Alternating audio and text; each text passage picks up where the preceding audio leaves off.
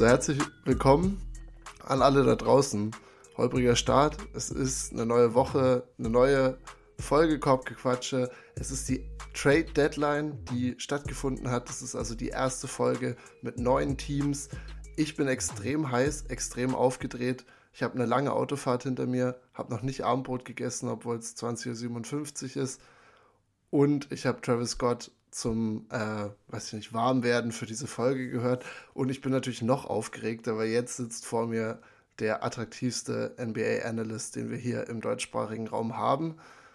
Michael Bremer, was geht? Bist du heiß? Ich weiß, wir sind beide ganz schön überdreht und aufgehypt. Ich freue mich jetzt, die Energie rauszulassen ähm, für, für den Trade Deadline Talk. Ja, es ist so viel passiert. Also da, ich bin auch so heiß. Also es ist schon so viel passiert, man kann das gar nicht in eine, eine Folge packen. Also es ist wirklich eine so wilde Trade Deadline.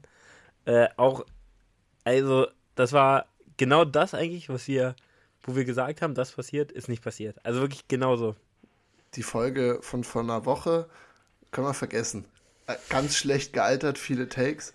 Äh, kommen wir, glaube ich, ganz am Ende nochmal drauf zu sprechen. Ja. Habe ich mir auf meinem Blatt hier vor mir auch auf jeden Fall eingekreist dass die, über die wir am meisten geredet haben, da ist nichts passiert. Aber alles andere, was sich keiner hätte vorstellen können, ist passiert.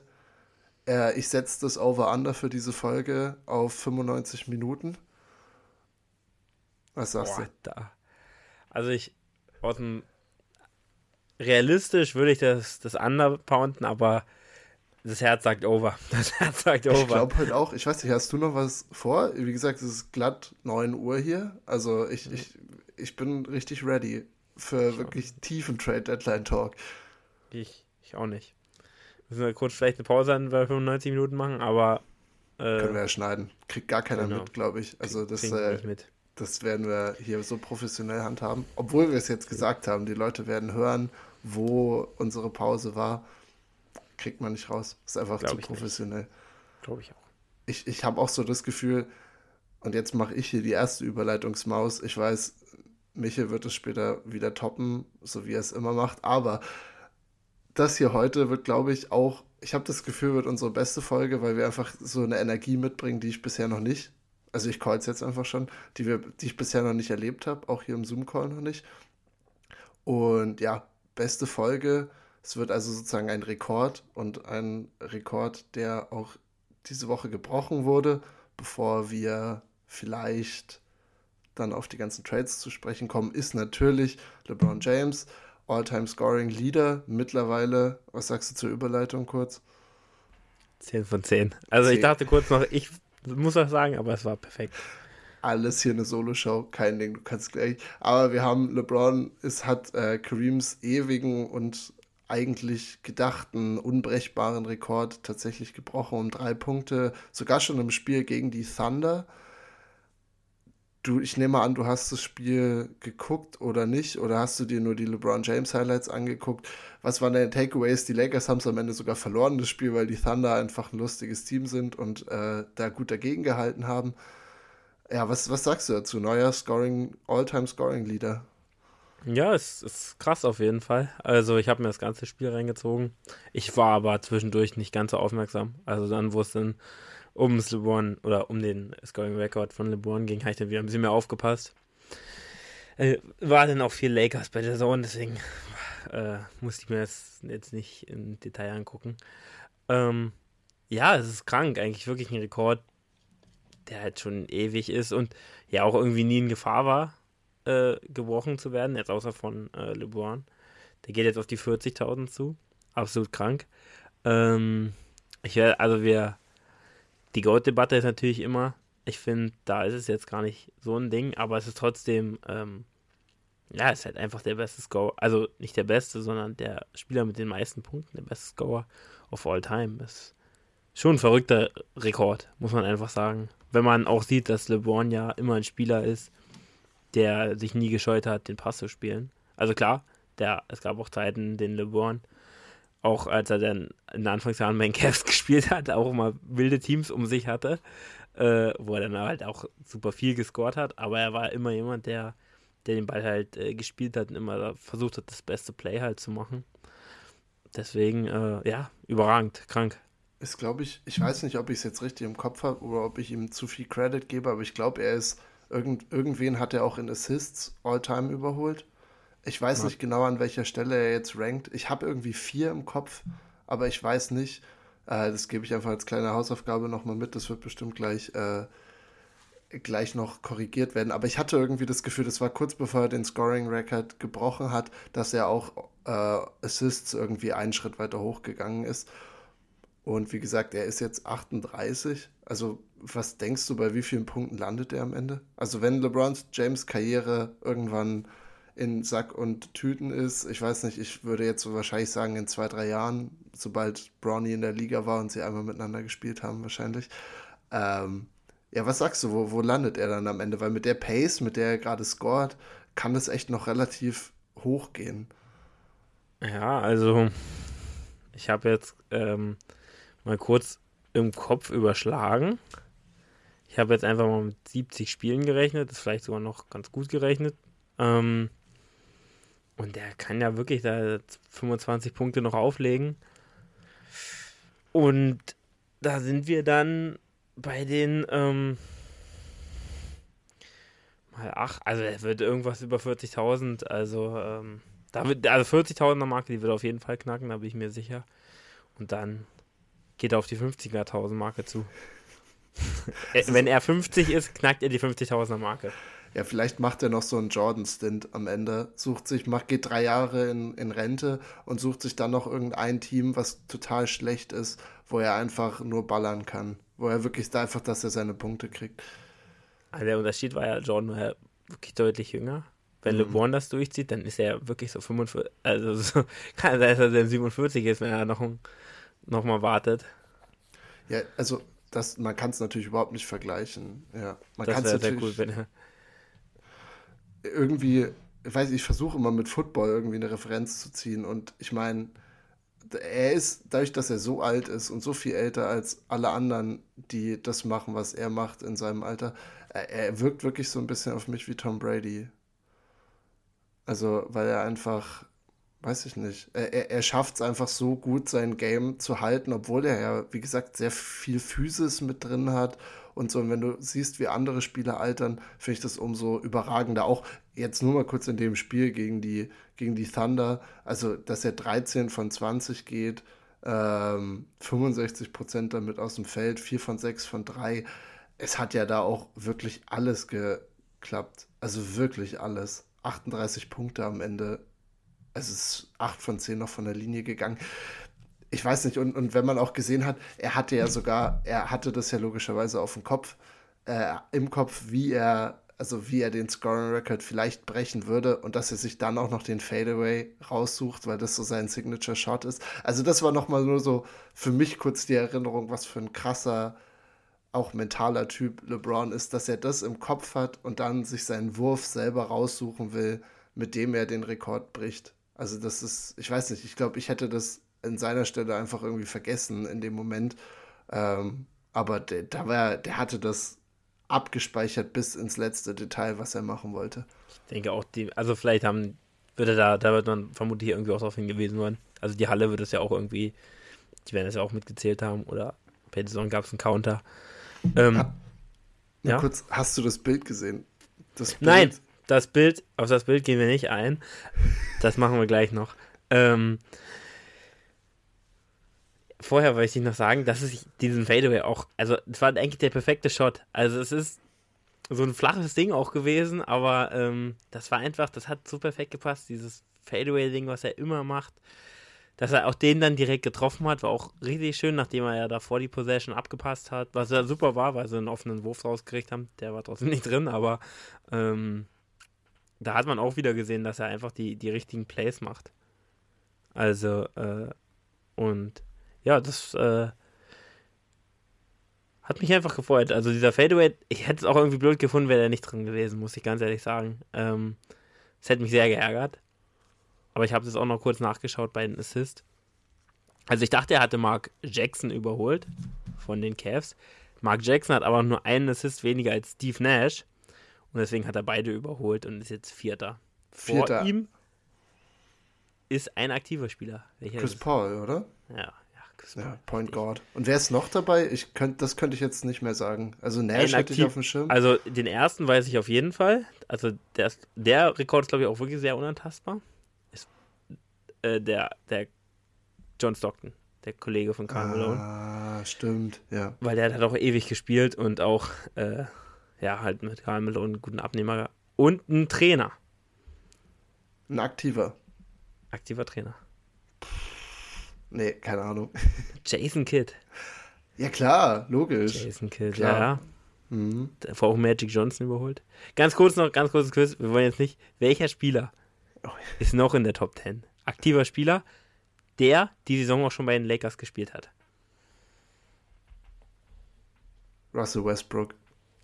Krank, oder? Auf ist 9. er wirklich Top 10 mittlerweile? 9. Also nee, 10. 10. Aber wird das überholen. Isaiah Thomas von den Pistons damals noch. Ist auf 9. Krank eigentlich, oder? Wenn man Westbrook so. Aber er hat, gut, er hat wirklich, wirklich krasse, also Assist-Zahlen gehabt. Also er hat ja mehrere Saisons gehabt, wo er Triple-Double, glaube ich, im Average hatte. Und wenn, dann war er nie weit unter 10. Und bei 80 Spielen, er war immer relativ gesund auch in seiner Zeit bei den Thunder. Macht im Endeffekt schon Sinn, aber er wirkt für mich auch noch, ich habe ihn noch nicht als so alten Spieler abgespeichert irgendwie, aber mittlerweile, er ist auch schon, er ist schon einiges in der Liga, also über zehn Jahre, glaube ich, oder? Ja. Ja, auf jeden Fall. Also wir haben kurz vor der Folge über Kevin Knox gesprochen. Wenn der schon fünf in der Liga ist, dann, dann muss Westbrook schon ewig in der Liga sein. dann ist Westbrook äh, schon wirklich der, der alte Hase. Kevin Knox ja. wird, glaube ich, auch später in der Folge äh, seinen gebührenden Content bekommen. Jetzt, LeBrons Record ist abgepasst. Genau. Machen wir weiter, Michel. Levi hatte kurz über das Bild gesprochen. Ihr kennt es, also es gibt viele äh, heroische Bilder oder äh, ja, historische Bilder in der NBA, also äh, Jordan, Kobe, auch äh, Wade und LeBron. Und es gab eins von dem Fadeaway und da sieht man Thomas Bryant. Thomas Bryant hat ein Mismatch im Post. Ja und fordert den Ball. Hat SGA auf dem Rücken und fordert vehement den Ball. Die ja, Frage. Gegen, gegen SGA, also auch noch einen der, einen der okayeren Verteidiger bei LeBrons ja, großer Show. Der wollte und den. Er hat angesetzt zum Fadeaway. Thomas Bryant fordert immer noch den Ball. Er mhm. wollte dieses Ding haben und meinte, das ist der Grund, weshalb Thomas Bryant getradet wurde. War Le, Le GM war einfach nur sauer, dass Aim sein Bild zerstört hat. Ja, ich glaube, Le GM war mit seinem Team eh ein bisschen angepisst, weil du musst dir vorstellen, er bricht einen Rekord, der eigentlich in die Geschichtsbücher eingegangen ist als der unbrechbare Rekord. Dann hat er einen Center, der unterm Korb steht und den Ball haben will, um den dann wahrscheinlich gegen den Ring zu klenken. Vor allem nachdem LeBron die Possession davor, wie du hast es richtig gesagt, schon abgepasst hat. Der war ja, also da hat ja keiner zweimal mehr drauf gewartet, ne? Ja. Und dann hast du Anthony Davis, der sich einfach hinsetzt, während die ganze Halle steht. Auf dem Bild, wo Thomas Bryant auch in seiner Aktion drauf ist, sieht man im Hintergrund auch alle Fans. Es hat die ganze, also alle Fans haben Kurzzeit ihr Handy draußen. Also es ist einfach nur ein Handy mehr. Alle wussten, was kommt. Ich glaube, deswegen wurde auch nicht verteidigt, der Fadeaway. Äh, es wusste alle, was kommt. Und Anthony Davis setzt sich in dieser ganzen Szenerie einfach hin. Das ganze Lakers Bank steht und dann gibt es ein Video, während er, während alle ausrasten, sich hinsetzt und einfach da sitzt. Und als er darüber gefragt wurde, warum das so war, sagt er später, naja, wir haben verloren und das hat ihn trotzdem noch genervt. Also, ich weiß nicht, ich, ich glaube, aus NBA-Geschichten oder Storylines wird immer genug Drama gemacht ich fand es komisch trotzdem. Also ich weiß nicht genau, ob die das einfach abgesprochen hatten. So, ich meine, das werden sie sicher drüber mal geredet haben. Aber ich fand es komisch, sich als Einziger hinzusetzen und das wirklich so unaufgeregt hinzunehmen. Vor allem, weil LeBron sich ja wirklich gefeiert hat. Hätte er jetzt, hätte er jetzt gesagt, komm weiter, weiter äh, und das cool abmoderiert, dann hätte ich es verstanden. Aber LeBron wollte ja sogar dann, dass Pause ist erstmal. Ja, klar, aber ich glaube, das war auch so geplant. Also NBA-Commissioner, Kareem, die kamen ja alle dann ähm, auf, äh, auf den Court. Und ja, das hat mich auch gewollt, besonders weil ich eigentlich immer, oder das wirkt zumindest so, sind ja auch beide bei Klatsch, dass die irgendwie immer ziemlich dicke sind, AD und LeBron. Deswegen hat mich, fand ich einfach weird. Es war wirklich komisch, Also das war eine ganz komische Reaktion auf sowas. Also haben, vor allem sogar mal den Taco Tuesday zusammen gemacht. Den LeBron ist ja groß für der Taco ist auch irgendwie Tuesday. eingeschlafen, oder? Ist sehr also, eingeschlafen, war glaube ich so 2018 ein Ding, oder? Ja. Bis maximal 20 noch. Aber als AD getradet wurde, war AD manchmal auf Taco Tuesdays mit, mit drauf. Also das weiß ich sogar noch. Ähm, und ich glaube, also wenn du da dabei sein darfst, dann bist du schon ein, ein Bro. Ja, also die sind auf jeden Fall jetzt nicht nur, also die verstehen sich auf jeden Fall ziemlich gut, hätte ich gedacht. So wirkt, sind ja auch, wie gesagt, beide beklatscht und irgendwie ist es ja so eine eingeschworene Truppe da. Ähm, und das hat mir auch, war einfach super komisch, wie er sich da verhalten hat. Also, auch die Erklärung danach, also. Passt vorne und hinten nicht. Also, nee. wen interessiert, wen hat denn da, also, es hat ja niemanden interessiert, wie die Lakers gespielt haben, nicht mal die Lakers. Also, wie gesagt, die verlieren das Ding gegen die Thunder noch, obwohl LeBron wirklich nicht nur den Rekord bricht, sondern auch noch wirklich gut den Rekord bricht. Das war nicht so wie so, weiß nicht, Dirk oder Kobe's letzte Spiele, wo sie ihm einfach nur den Ball gefüttert haben, dass er irgendwie 12 von 34 gehen kann, aber trotzdem den Rekord bricht, sondern er hat wirklich effizient aufgelegt äh, und trotzdem, wie gesagt, noch Pässe gesucht und so. Machte alles irgendwie keinen Sinn. Kurze Meinung von dir. Ja, stimmt, wir haben immer über Trades geredet. Kurze Meinung von dir. Was hältst du davon, dass Kareem da irgendwie Kurzzeit sitzen muss? Ich fand, er tat mir immer so ein bisschen leid. Die haben ja auch nicht gescheut, ihn ihn wirklich in jeder Situation zu zeigen, was soll er denn machen? Also soll er, ich meine, er hat dann genau das Richtige gemacht und so, aber ich fand die Situation komisch. Warum wird er gezwungen, da sozusagen so hinzukommen? Es wirkte irgendwie so ein bisschen aufgedrückt, fand ich. Ja, ich fand aber, er hat sich ziemlich gut verhalten. Also für so einen alten Mann auch irgendwie. Äh, er hat das sehr, also hat noch gelacht und das fand ich eigentlich ganz gut, wie er das mit hat. Ich fand es auch weird auf jeden Fall. Besonders, ich dachte auch, dass es noch ein bisschen weirder wird, weil er und LeBron ja eigentlich auch immer so ein bisschen Beef hatten. Also, die haben sich auf jeden Fall nicht gut verstanden, hatten immer eigentlich Differences. Und dafür haben sie es dann, hat auch LeBron das eigentlich, fand ich, noch gut gemacht. Das wird noch Quinger, aber also, ich glaube, es hätte ihm so ein bisschen den Moment nicht zerstören können, aber es hätte auf jeden Fall unangenehm werden können, ein bisschen. Und es aber nicht dann, fand ich. Ja, auf jeden Fall es war auch interessant dann doch, dass es gegen die Thunder passiert ist, wo alles da aufgebaut wurde, in also in Crypto.com in der Arena, weil es waren ja am Ende dann doch 35 Punkte, die er, glaube ich, zu brechen hatte. Also er musste mindestens 36 scoren, um rüberzukommen. Das ist ja jetzt auch relativ weit gegriffen, auch wenn LeBron gerade krass spielt. Aber dann Kareem und alle hin, weil stell dir mal vor, die sitzen alle da und dann macht er halt 22. So, also war irgendwie. War ich glaube, wär, die werden dann einfach zum nächsten Spiel auch wieder gefahren. Ja, ja. Also. Kareem hätte mit dem Team mitfliegen müssen, bis LeBron diesen Scheißrekord irgendwie über die Bühne bringt. Ja, aber hat, wie gesagt, hat alles funktioniert. LeBron kann jetzt erstmal bis zum All-Star-Game Pause machen, ähm, weil die Lakers sich neu aufgebaut haben. Und wir sprechen jetzt darüber, wie sie das gemacht haben. Wollen wir mit dem Lakers anfangen oder gehen wir chronologisch vor? Mm, am besten wir gehen chronologisch vor, weil wir hatten ja letzte Woche schon über eine Sache gesprochen, die ich ja. dann auch richtig getippt hatte, schlussendlich. Ja, ich habe ich also versucht auch in dem, in dem Disclaimer versucht nochmal mit reinzubringen, äh, dass das You Heard It First, ne? Also wir waren es als erstes, Michael hat hier guten Riecher gezeigt und ich habe mich einfach nur so halb edgy angeschlossen und dann doch die Mavs auf 2 gesetzt. Wir reden natürlich über Kyrie Irving. Hat ja einen Trade von den Nets weg verlangt, ist jetzt dann zu den Mavericks getradet worden, so wie wir es gecallt hatten. Ja, wollen wir noch kurz sagen, was sie dafür bekommen haben? Ich weiß gar nicht mehr, ob ich es genau hinbekomme, aber auf jeden Fall von den Mavericks gehen weg Spencer Dinwiddie, äh, siehst du jetzt Dor schon auf. Dorian Finney-Smith. Ach, stimmt, klar. Dorian Finney-Smith. Und dann auf jeden Fall noch einen, einen ähm, First Rounder und zwei Second Rounder. Der First Rounder war, glaube ich, in 29 und 27, 29 waren Second Rounder, wenn ich mich jetzt nicht komplett irre. Genau, das ist. Äh, und dafür kriegen sie aber noch den schlechteren Morris Twin. Ich weiß immer nicht, welcher es Mark ist, oder? Markeith. Markeith. Markeith. Genau, Markeith. Also sie kriegen, genau, sie kriegen Kyrie und Markeith Morris für eben dieses Package mit Spencer Dinwiddie, Dorian Finney-Smith. Ja, Und das war nur der Anfang von einer Trade-Tsunami, die daraus resultiert ist. Aber sprechen wir nur kurz darüber, einfach über die beiden Seiten.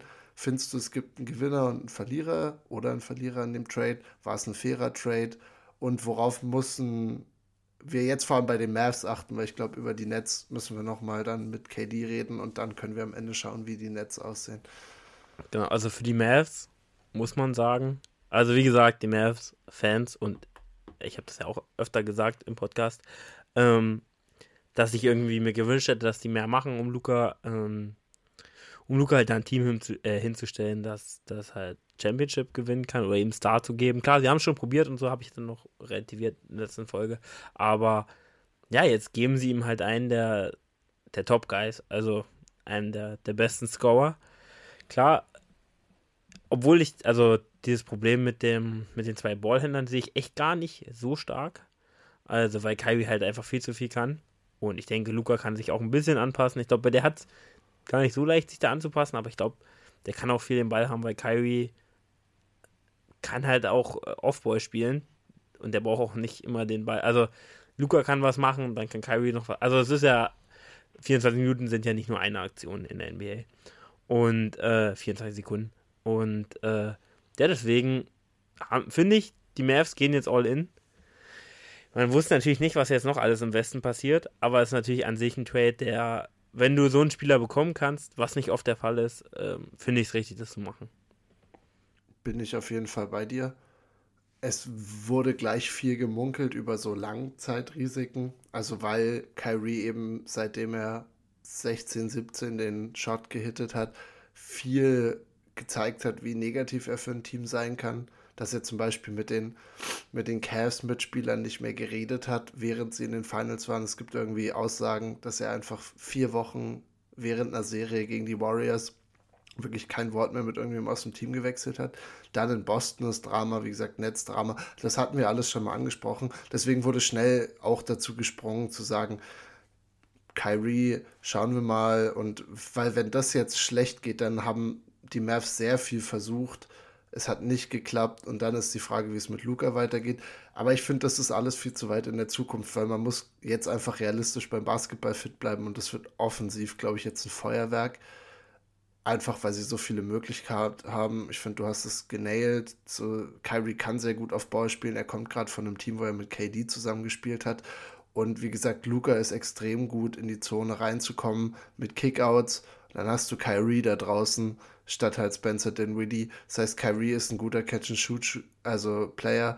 Er kann aber auch, wenn Kyrie gegen einen Closeout attackiert, dann, dann brennt wirklich jede Defense, weil wie gesagt, er, dann kann er mit den Gegenspielern machen, was er will, weil er, sobald die Abwehr in Bewegung schon gegen ihn ist, ohne dass er den Ball hat, wird es, glaube ich, wild für alle Teams, die versuchen, das zu verteidigen ich bin gespannt, was sie sich defensiv ausdenken. Jason Kidd ist ja eigentlich auch ein defensiver Trainer, zumindest war er es am Anfang mal. Als er übernommen hat, hat er einen ganz guten Job mit den Mavs gemacht. Und jetzt muss Reggie Bullock, gerade weil Finney Smith dafür weggegangen ist, Reggie Bullock und Maxi Kleber, unser Boy, die müssen wirklich, glaube ich, um das Überleben der Mavs kämpfen.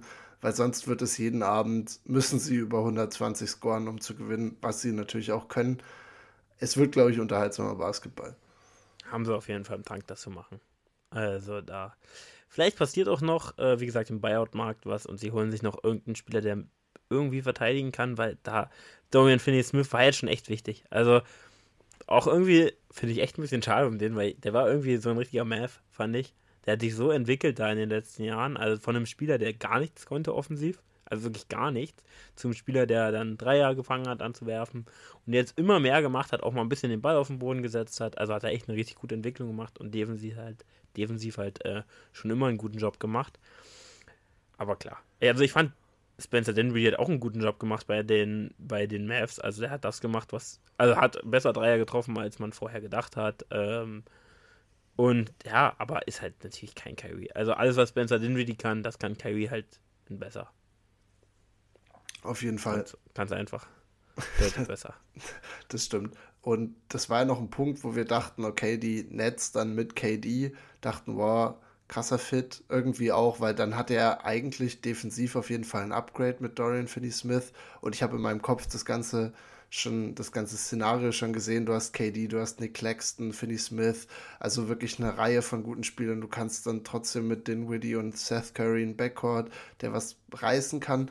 Das ist ja jetzt dann alles nicht so gekommen, aber wie gesagt, ich fand auch dafür, man muss auch sehen mittlerweile bei Kyrie, dafür, was er für ein Spieler ist, dafür, dass jeder sagt, okay, der kann dir ein Championship gewinnen, der kann dir eine Serie gewinnen, war der Preis ja wirklich niedrig, wenn wir sehen, wofür andere Player hier weggegangen sind, andere Spieler.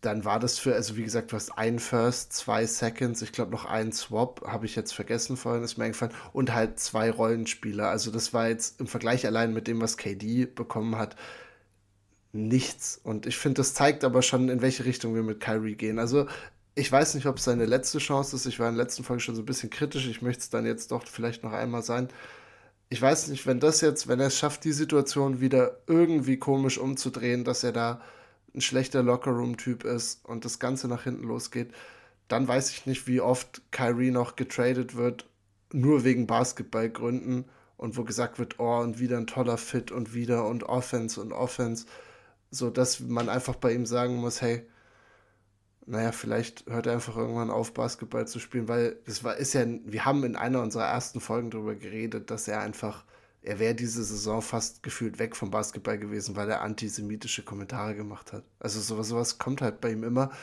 und das wollte ich nur einmal kurz gemacht haben, weil eigentlich von den Mavs Seite aus, finde ich, hat sich wirklich gelohnt. Ich finde, das ist, wird jetzt super unterhaltsam und für das Team auch sehr wichtig eigentlich. Ja, also ich denke, was halt der, äh, das größte Problem ist, warum. Also ich denke mal, sie haben wirklich auch mit fast Best Player Available fast ihn jetzt gemacht. Also Pick und dann noch Best Player Available, weil also viel besser als denn Spencer Dinwiddie wird es, glaube ich, nicht, was sie da bekommen hätten. Mhm. Und das, also ich glaube, was halt das größte Problem auch ist, also erstmal klar, was Kyrie an sich so gemacht hat und dass er halt äh, nicht sehr verlässlich ist, aber er hat halt auch nur ein Jahr Vertrag. Also er kann dieses, also es ist quasi die Chance ist nicht gering, dass du den eigentlich nur eine halbe Saison hast. Eine halbe Saison plus Playoffs. Ähm, das ist, glaube ich, das größte Problem, dass bei anderen Spielern, die halt, ja, wenn du halt einen Dreijahresvertrag hast, dann bist du erstmal noch drei Jahre da. Also, außer du kaufst dich natürlich raus oder du, du lässt dich raus, du forst dich raus. Aber das ist, glaube ich, auch ein, ein Riesenunterschied, warum er relativ günstig war und natürlich alles, was um ihn herum ging. Und ja, wie gesagt, ich fand den Trade für Netz nicht schlecht. Ich fand auch die ganze Trade-Deadline von den Nets nicht schlecht. Also, sie hatten halt eine Situation, die super schwierig war. Und ich finde, da haben sie es echt gut gemacht. Ja, dann können wir ja, wir haben jetzt so viel das angedeutet, was noch passiert ist. Dann können wir gleich zum zweiten gehen. Ich glaube, das sollte chronologisch auch ganz gut passen. Kevin Durant nämlich ist dann auch gegangen mit TJ Warren, muss man gleich erwähnen. Kevin Durant und TJ Warren zu den Phoenix Suns für Mikael Bridges, äh, Jay Crowder, Cam Johnson und vier First Rounder, beziehungsweise sogar ein Swap war da auch dabei. Also die Nets haben wirklich jetzt die Picks, die sie alle auch an Houston verscherbelt haben, äh, in dem James Harden Trade, haben sie sich so nach und nach jetzt wiedergeholt, zwar von den Phoenix Suns. Also ist die Frage, wie gut oder schlecht die sein werden. Aber ja, die Suns gehen mit dem Trade all in, kann man auf jeden Fall sagen. Und die Nets sind die neuen Utah Jazz. Habe ich zu dir schon gesagt, im Vorgespräch haben jetzt auf einmal extrem viele krank gute Rollenspieler einfach nur durch die Trades jetzt dazu bekommen. Namentlich nämlich nochmal Finney Smith, Spencer Dinwiddie.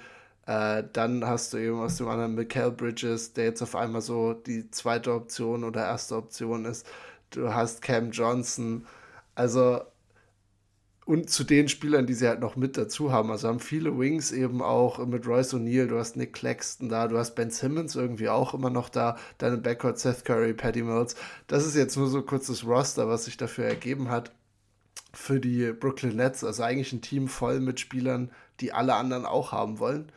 Ja, und die, Net äh, und die Suns sind auf einmal von, puh, mal schauen, was mit denen wird, zu eigentlich jetzt Number One Contender. Oder was meinst du?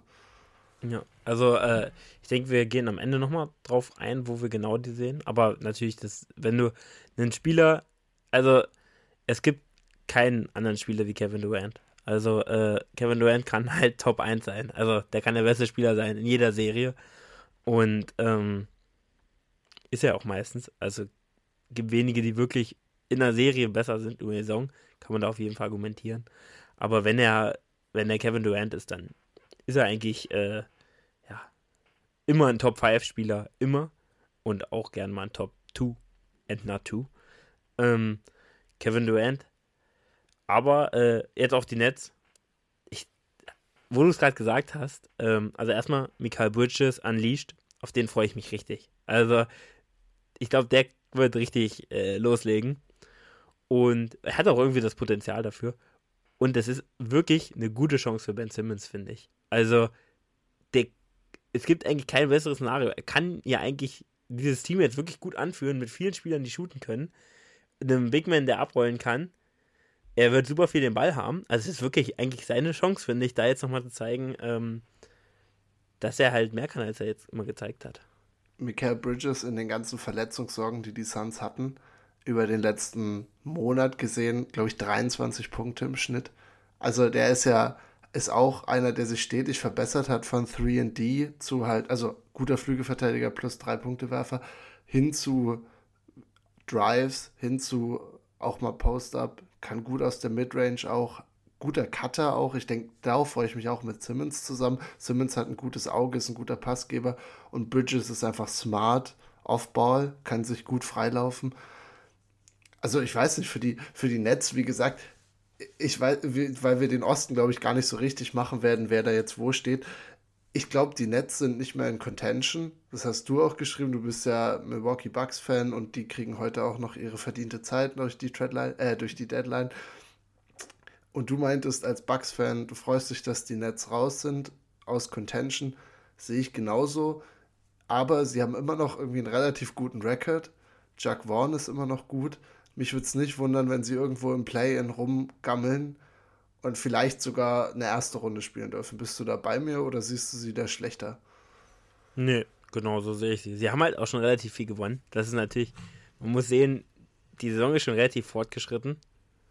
Selbst wenn sie jetzt nicht 500 spielen, kommen sie trotzdem noch in die Playoffs. Äh, beziehungsweise mindestens im Play-In.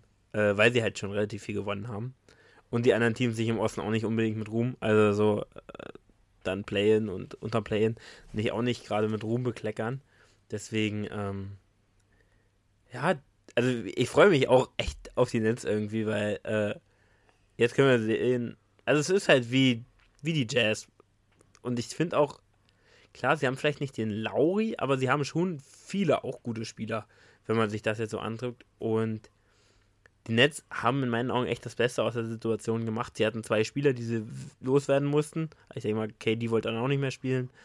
Ähm, und Kyrie natürlich. Und jetzt stehst du da, hast ein Team, also im Sommer werden da so viele Spieler auch beliebt sein. Ähm, die können sie auch behalten und gucken, was dann passiert in der Free Agency oder im Draft.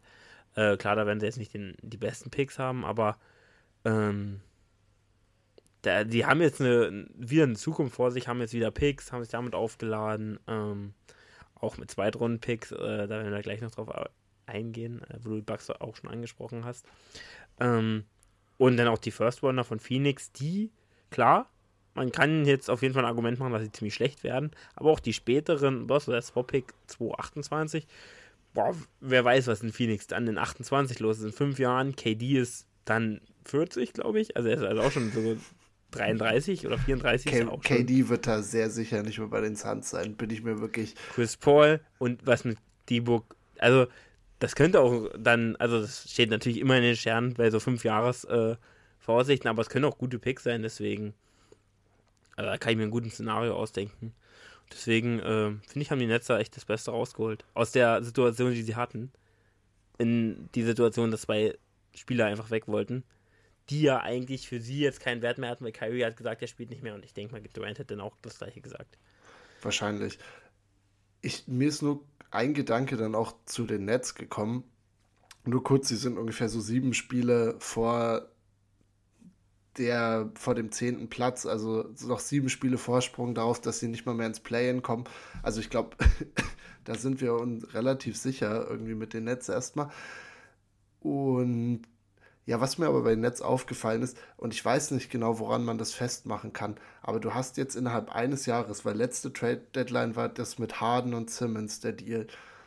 Und innerhalb von einem Jahr, das ist wirklich exakt, hast du drei Superstars, die gegangen sind. Du hast nämlich letztes Jahr um die Zeit, also vorgestern um die Zeit, hattest du noch James Harden, Kyrie Irving und Kevin Durant.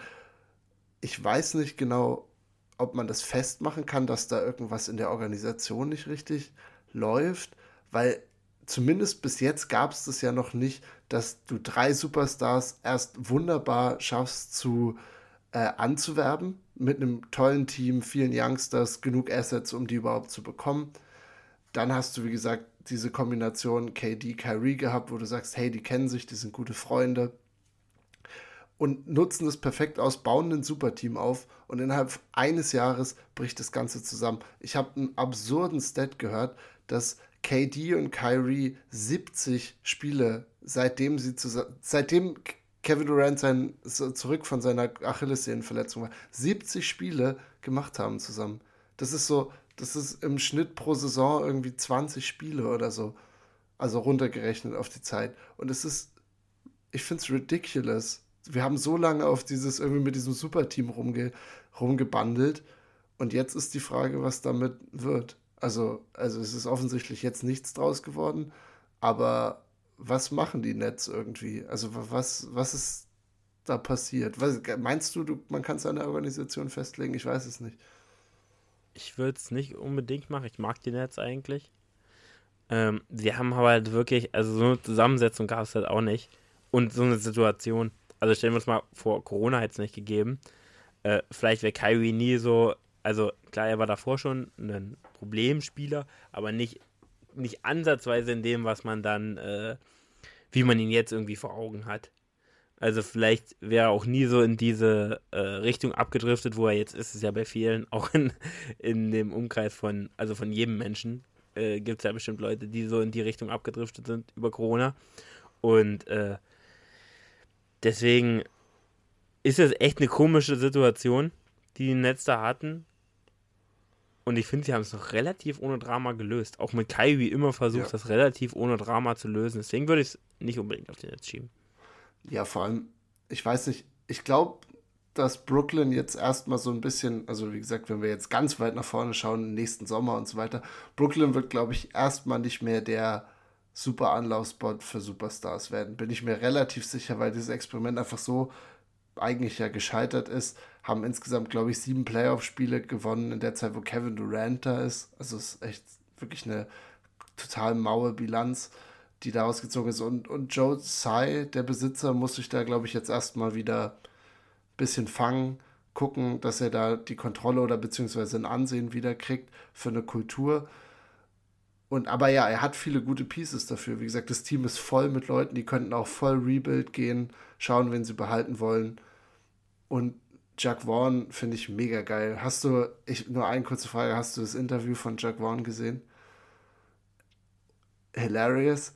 Ähm, Kyrie hat ja das letzte Spiel, wo er bei den Nets offiziell war, ausgesetzt, weil er eine Calf Soreness hatte, also ähm, eine Verletzung, sozusagen, dass er das als Load Management dann macht und das Spiel, also das Spiel dadurch aussetzt.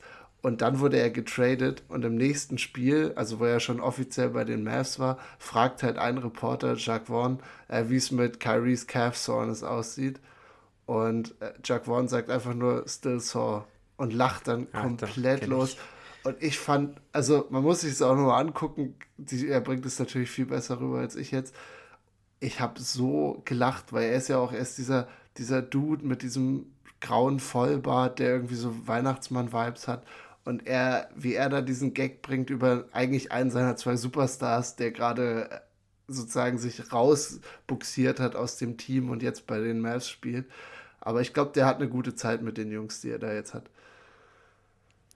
Glaube ich auch. Also ich glaube, es kann auch echt Spaß machen. Und wie du gesagt hast, also wenn die da ein, zwei von den Jungs traden, die werden so ein Gegenwert. Also Bridges, der hat einen riesen Gegenwert, müsste er theoretisch haben, wenn die den im Sommer loswerden. Und dann sollten die vielleicht einfach mal probieren, so wie sie es dann auch mit Dilo und Dinwiddie gemacht haben vor KD und äh, Irving. Bild, also einfach mit dem Draft gehen, sich langsam entwickeln und dann vielleicht nicht diesen schnellen Weg zu gehen. Apropos mit dem Draft gehen. Letzte Folge, Cam Sanity, habe ich gesagt, brauchen wir nicht zu erwähnen, hat drei Spiele mit 40 plus gemacht. Drei Spiele. Also nicht, nicht, dass er jetzt irgendwie so der neue Kyrie wird oder so, aber ich finde, dass Cam Thomas, er war auch aus dem College rauskommend ein Bucket. Er hat immer schon Probleme gehabt, glaube ich, mit seiner Personality, vor allem mit den Coaches und so. Aber wenn du, wenn zwei Superstars gehen, du leitest irgendwie so ein halbgares Team an, wo keiner weiß, wer jetzt noch kommt und wer nicht, und du droppst als Drittjahre dreimal 40 plus hintereinander. Unfassbar. Also von mir aus können sie wirklich gerne mit Cam Thomas äh, gehen, weil der ist wirklich ein Bucket. Also er ist, er ist, wie gesagt, Defense muss, ist alles wirklich noch ein bisschen schaurig bei ihm, aber er ist offensiv ein Bucket. Er kann auch passen, auch noch nicht so da, aber wenn du willst, kann der Boy wirklich viele, viele Punkte auflegen, was er jetzt einfach mal so aus dem Nichts raus gezeigt hat, fand ich. Also, weiß nicht, Cam Thomas vielleicht da auch mit auf dem Schirm behalten, wenn es darum geht, um junge Spieler umzubauen. Ja, also ich weiß, dass du den ganz gern mag, äh, magst. Ich mag den echt nicht so gern. Also ich finde den defensiv wirklich schaurig, was der so abliefert manchmal. Und das letzte, also klar, die, die, die drei Spiele, die waren super, aber im letzten Spiel hat er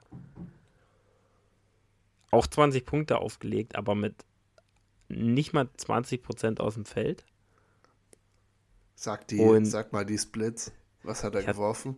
Hat, warte mal, muss ich jetzt gleich mal aufmachen. Warte. Ja, kein ähm, Und dann 16,7% von draußen. Klar, das kann passieren. Wie gesagt, wir haben ja auch schon mal drüber gesprochen, dass so ein, ähm, ein, ein Spiel da immer viel ausmacht, schon direkt bei einem, äh, bei, bei der, bei der Dreierquote, aber es ist halt äh, trotzdem äh, nicht optimal, möchte man sagen. Äh, Thomas ist 3 von 16 gegangen. 1 von 6 von draußen. 13 von 13 Freiwürfe.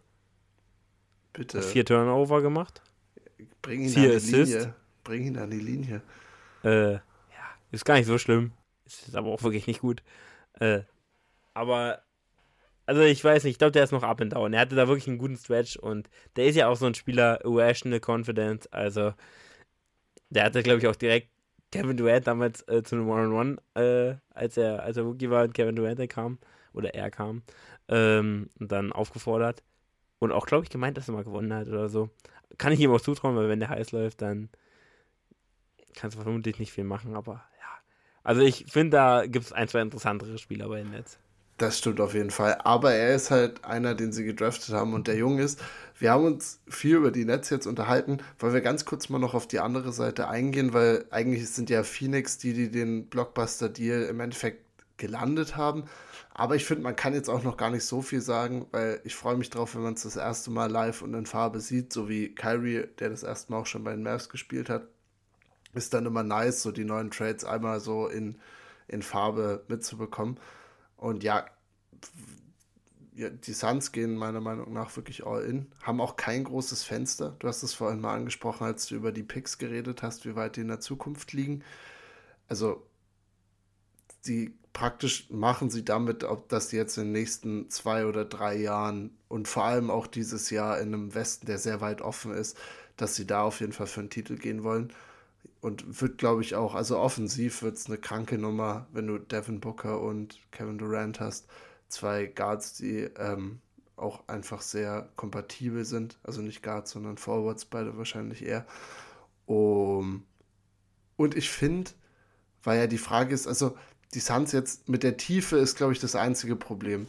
Ich kann ja mal kurz ansprechen und dann kannst du sagen, was du davon hältst. Weil sie haben ihre ersten vier sind unfassbar. Du hast Chris Paul, Kevin Durant, Devin Booker und dann noch DeAndre Ayton, der ja immer noch auf der Center-Position rumrennt. Aber ich glaube halt, alles danach wird relativ eng. Also ich bin mal gespannt, ob was noch an Buyout kommt. Aber danach wird es, glaube ich, wild. Ähm, ich weiß nicht, ob Campaign dann, dann noch mit, mit rumrennt und sowas alles. Ähm, ja, also sind Spieler, die auch schon fest in der Rotation irgendwie mit drin sind, die das System kennen von Monty Williams. Aber ich denke, dadurch, dass man bedenken muss, dass eine Playoff-Rotation schon so acht, neun Mann in dem Bestfall sind, es darf auch dann sich keiner verletzen. Also auch KD und Booker, die beide von großen Verletzungen jetzt zurückkommen, müssen wirklich gesund bleiben, weil sonst kannst du das vergessen. Wenn sich einer von den beiden verletzt, macht es keinen Sinn mehr. Äh, du hast einen Spieler vergessen, den wir hier auch im Podcast schon mal. Ah, natürlich. Hatten. Bismack. Bismack Diambo. Der, der, der fünfte Mann der, der Big Five. Mhm. Äh, nee, der wird natürlich in den Playoffs. Äh, die Minuten kann man wahrscheinlich an einer Hand abzählen. Aber sie haben noch Tory Craig, der, Craig. der okay, okay ist, jetzt aber auch nicht besonders gut. Also ich glaube, da hättest du lieber Cam Johnson, äh, Damian Lee, den Schwager von Steph Curry. Ähm, Richtig. und TJ Warren, den sie natürlich haben. Ich weiß, genau. Sonst Landry Shamet und der Rest ist wirklich, also der, der Rest ist wirklich sehr, sehr fragwürdig. Also wirklich, auch, auch Shamet schon äh, und auch Quake und so sind jetzt nicht die besten. Und ich denke, also ich denke, wir werden eh nochmal auf den Buyout-Markt äh, eingehen, aber wir können jetzt kurz sagen, also ich hatte jetzt die Meldung äh, gesehen bei Vogue, dass unter anderem ähm, also Westbrook wird natürlich auf dem Markt sein, aber auch das ich komme nicht auf den Namen, äh, Will Barton auf den Markt kommt. Stimmt der von Denver richtig? Das natürlich ein Spieler, äh, der echt gut ist. Und dann auch Terence Ross, der, ähm, über den wir kurz auch vor der Episode, den ich auch gerne bei meinen Bugs habe, äh, sehen würde. Aber auch Will Barton, das sind Spieler, die schon in den Playoffs gezeigt haben oder teilweise in den Playoffs äh, gezeigt haben, was sie können. Will Barton, auch ein richtig guter Mann, kann auch immer Playmaking übernehmen, finde ich. Ähm, hat ja auch in Denver öfter mal auf der Point Guard Position gespielt.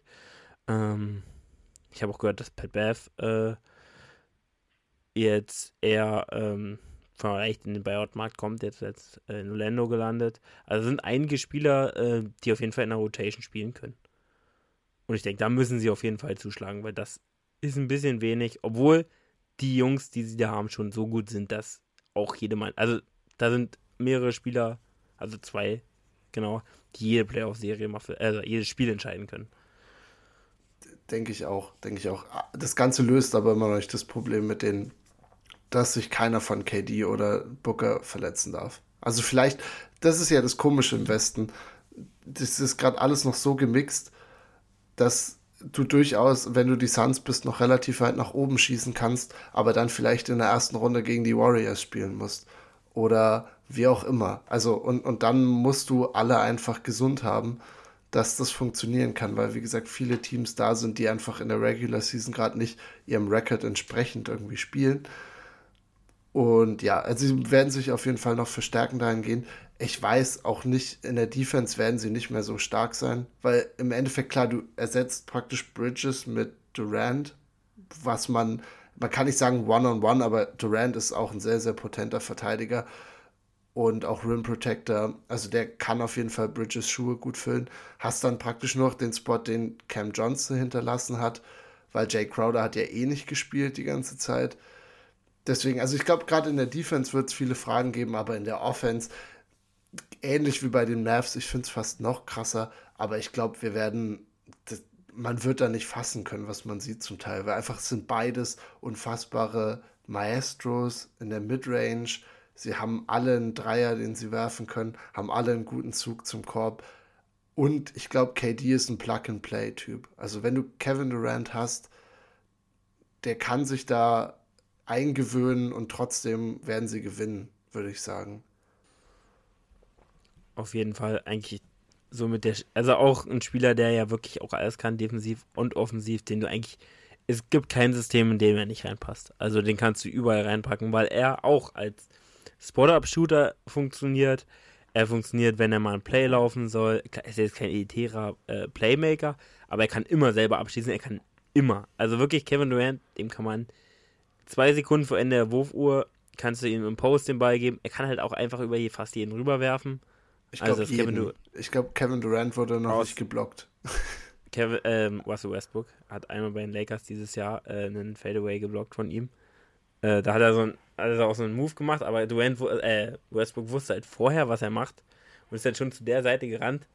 Und ja, Okay. Passiert aber wirklich sehr, sehr selten. Und ich glaube auch, ich würde mich jetzt nicht auf Westbrook verlassen äh, als Durant-Stopper. Ähm, aber ist schon, passiert sehr, sehr selten, auf jeden Fall. Also ist ein Spieler, der immer seinen äh, Wurf gut loswerden kann, bei dem man auch immer denkt, dass er bald drin ist. Also wirklich immer. Ich habe, glaube ich, Durant auch selten so clanken sehen. Es gibt ja Spieler, gerade Janis in der Midrange, dass der manchmal Würfe hat, wo wirklich, wo dir so ein bisschen, so ein bisschen schon so kribbeln durch über die Haut geht, wenn er ihn loslässt, weil du siehst, wie weit der gerade nach rechts geht. Du musst hoffst eigentlich nur, dass der Rebound irgendwie gut kommt.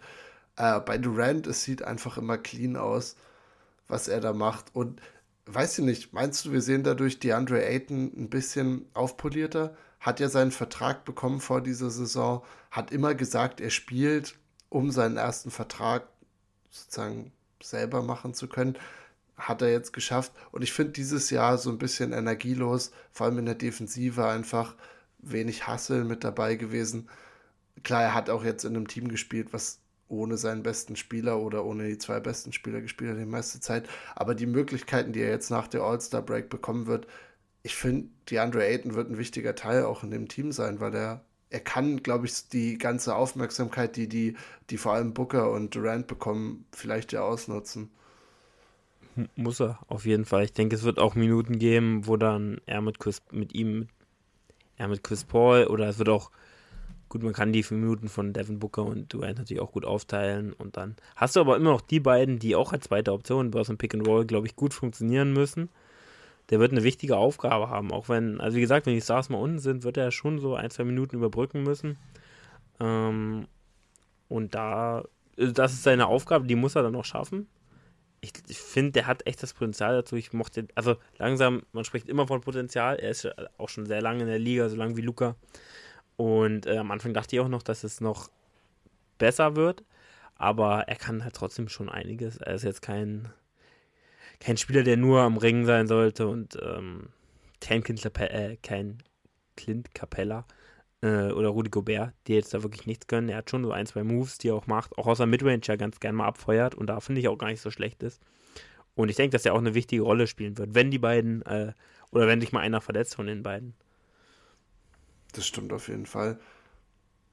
Also, der Trade kam er für dich so aus dem Nichts, wie er es für mich kam? Weil ich weiß, dass die Suns im Sommer öfter mal für KD in Frage kamen. Das war, wurde immer mal so kursiert, gerade als er dann raus wollte und im Sommer schon mal einen Trade verlangt hat. Aber das hat mich wirklich, wirklich erwischt. Ich bin morgens auch aufgewacht, äh, weil ich äh, Skifahren war und deshalb nicht so viel auf die NBA geguckt habe und wusste, okay, heute Abend ist Trade Deadline und ich gucke morgens auf mein Handy und hat bereits von dir und irgendwie vier anderen Leuten schon Screenshots und oh mein Gott und was auch immer bekommen. Und es war auch unfassbar. Also ich saß wirklich kurz da und konnte es gar nicht, konnte es gar nicht richtig glauben, weil sich jetzt irgendwie so die ganze, ganze NBA-Landschaft damit einfach ver verändert hat. Ja, klar, wenn so ein Spieler wechselt. Ich hätte es auch nicht gedacht. Also ich habe schon gedacht, dass die Suns noch irgendwo dran sind. Ähm, ich hatte gehofft, dass er einfach da bei Netz bleibt ähm, und da durchzieht. Aber ja, das ist jetzt halt eine Option. Also die Suns sind jetzt ein super Team so vom äh, Prinzip her. Deswegen äh, hätte ich aber, also hatte ich so auch nicht mitgerechnet. Das kam dann auch relativ fix, fand ich. Ähm, aber ich glaube, da haben sie einen guten Deal gemacht. Ist ich, verständlich. Ich denke auch. Also gerade weil sie ja die Suns haben ja wirklich, als sie Booker bekommen haben, wirklich gesackt. Also sie waren ja wirklich schlecht für so lang. Dann wurde es immer besser. Chris Paul Trade, Finals. Nochmal, ja, dann eher semi-erfolgreicher Playoff-Lauf. Aber immer ein dominantes Team gewesen die letzten zwei Jahre. Und jetzt, wie gesagt, haben sie wieder eine Chance, die so gut ist wie jede andere im, im Westen und, und können da auf jeden Fall auch fürs ganze Ding gehen. Nächster Trade auf jeden Fall, den wir sprechen müssen. Ich glaube, ohne KD und Kyrie wäre das so wahrscheinlich der Namens, der nennenswerteste äh, drei Team-Trade von Lakers, T-Wolves und Utah. Hast du Bock? Sind wir ready für ein äh, bisschen Lakers-Talk? Hatten LeBron schon am Anfang.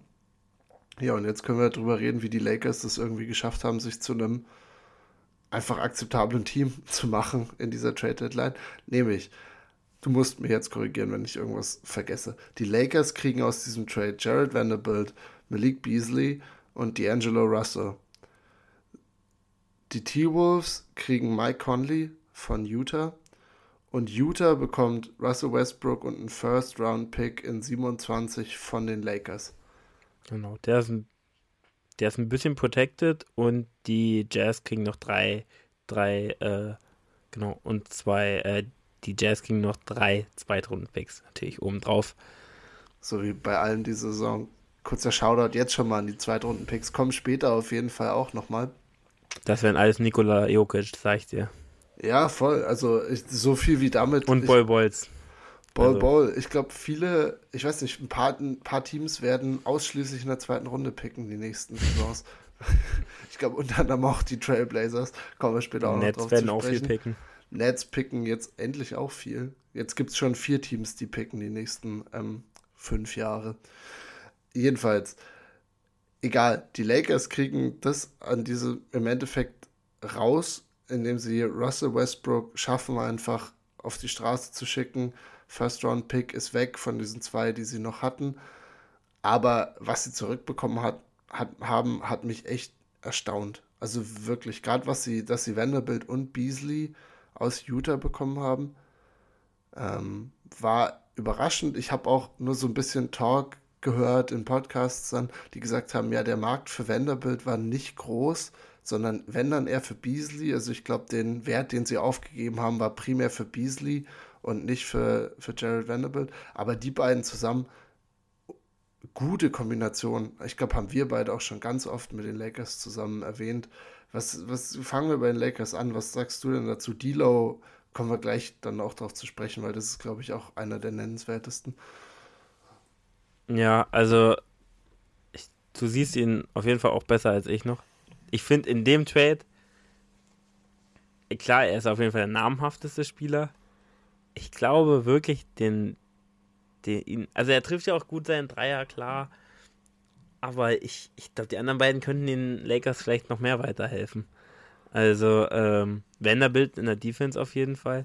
Und äh, so also, wichtig da holen die sich wirklich einen, einen Top-Defender rein. Ähm,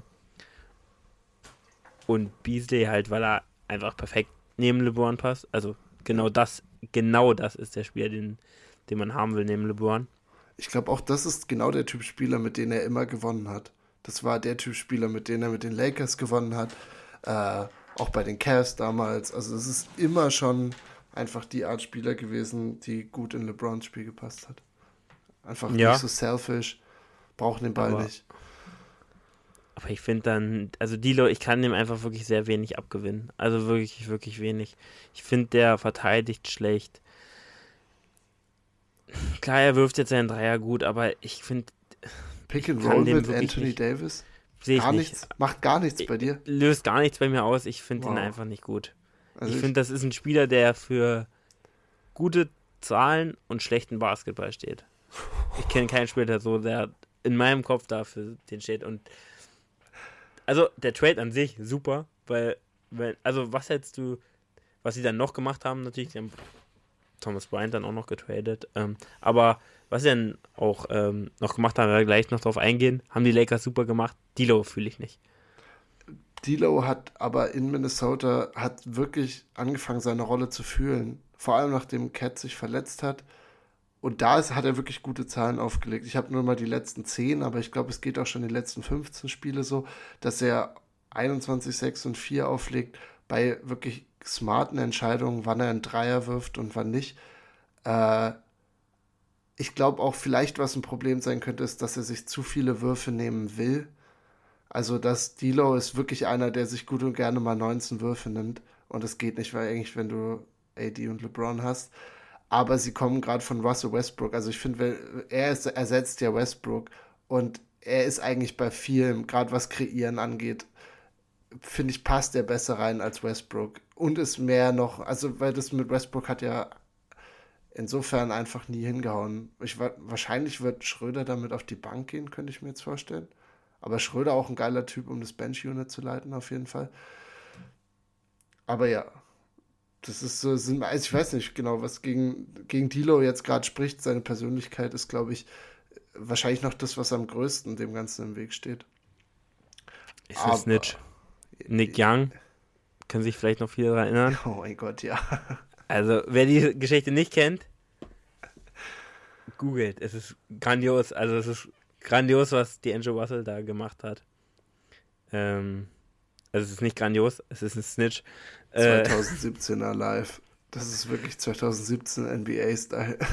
Und ähm, ist eine sehr lustige Geschichte. Ja, ich kann es verstehen, ich mag es nicht. Gar nicht. Ich hoffe, er steht dann in der Ecke, so wie Schröder jetzt in der Ecke stehen musste. Und trifft seine 39 Prozent, habe ich gerade gesehen, von draußen, was natürlich super ist. Und, äh, Vor allem Schröder eben die letzten zehn Spiele. Also das war ja am Anfang der Saison, gerade im Pick and Roll, wo du dachtest mit Gobert, oh, was für ein kranker Fit und was auch immer. Hat ja gar nicht hingehauen. Und jetzt hat er es aber wirklich geschafft, sich darauf einzulassen. Und deswegen freue ich mich auch wirklich drauf. Also die Lakers, wie gesagt, du hast es schon angesprochen noch, Mo Bamba, jetzt auch ein Laker.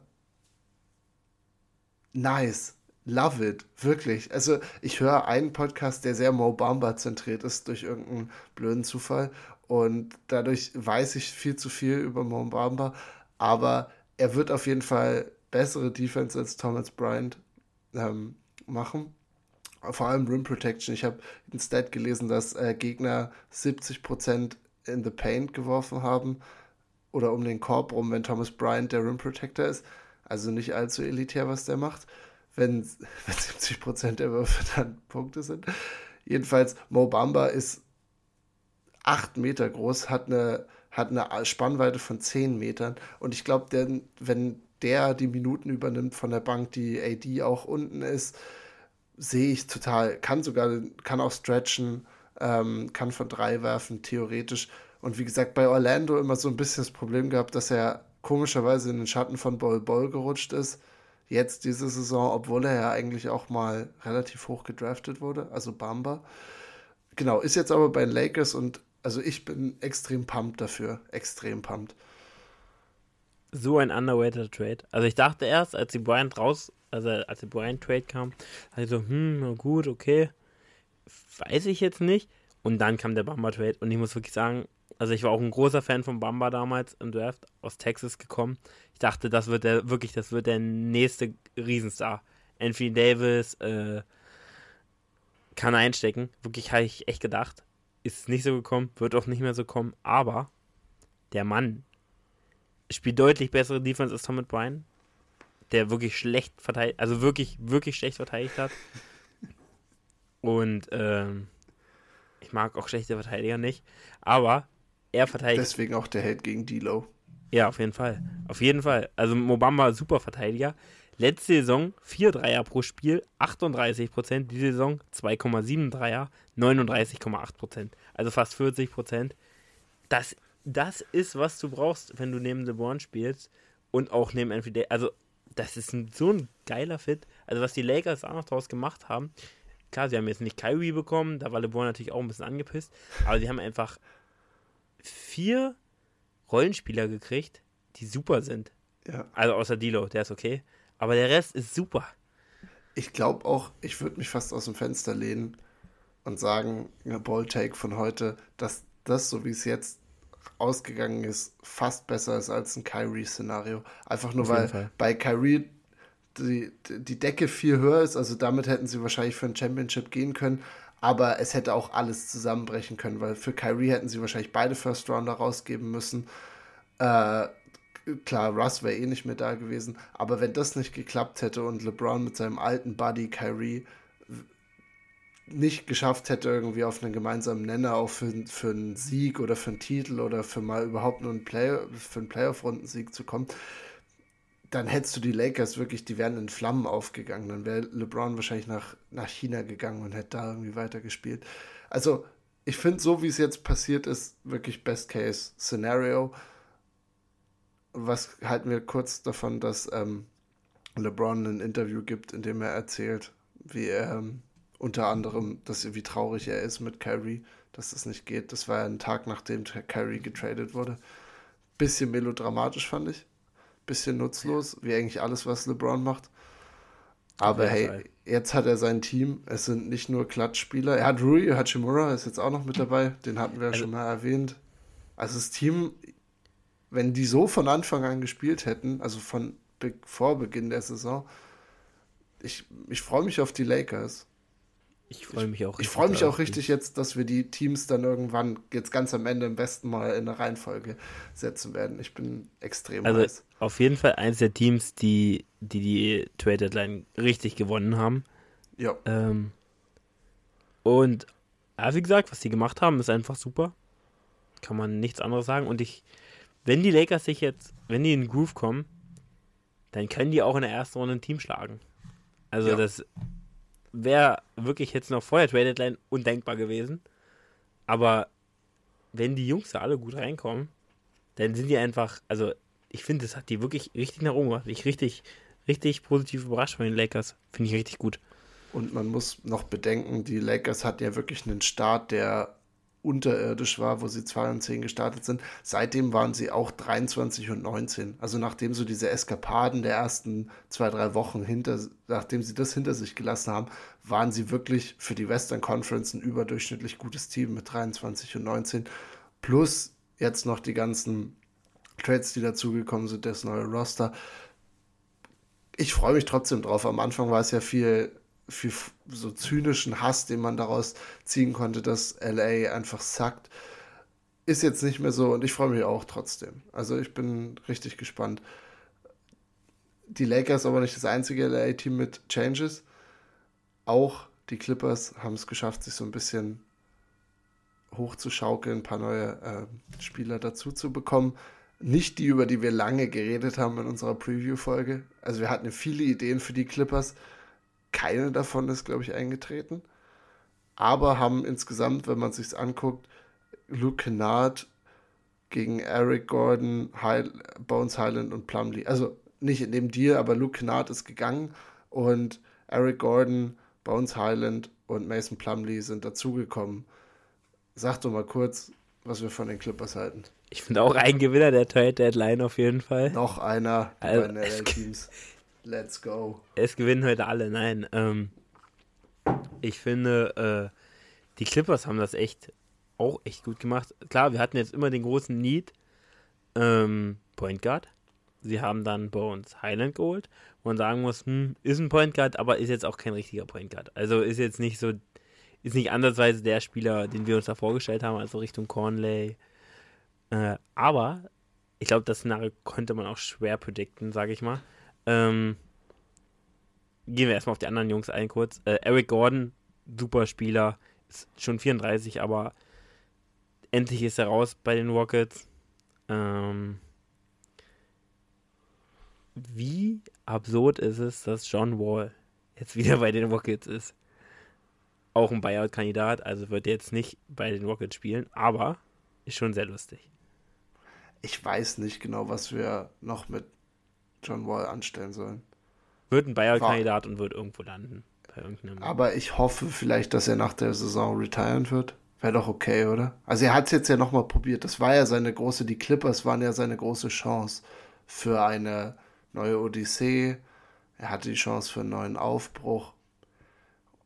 Und wenn man sieht, dass es jetzt nicht so geklappt hat, wie es klappen sollte, ist es meiner Meinung nach auch vollkommen okay, dass er da am Ende sagt, meine Güte, das war's halt. Er ist jetzt, wie gesagt, wieder eigentlich bei den Rockets gelandet. Muss ja eigentlich dann auch nicht mehr sein, dass er es jetzt noch irgendwie so, weißt du, George Hill-mäßig rumgereicht wird, dass ein Team ihn zuerst hat, das nächste Team ihn danach hat und so weiter.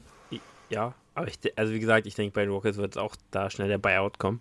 Und dann. Ja, der wird kein Rockets-Trikot anhaben. Hat So. er eh noch nie, wird er auch immer noch Hat er ja schon, hat er ja schon. Stimmt, hat die ersten Genau, die ersten paar 17 Spiele. Spiele oder so. Dann wird es zu wild. Aber zurück zu den. John Wall spielt, glaube ich, keine große Rolle mehr in keinem Team. Zurück zu den Clippers. Äh, Bones Highland, aber trotzdem ein Spieler, den sie von den Nuggets bekommen haben. Also eigentlich einem direkten Konkurrenten Erzähl ihm mal für was. Sag, sag mal, für, wirklich. für zwei Second-Round-Picks, in, also einen in 24 und einen in 25.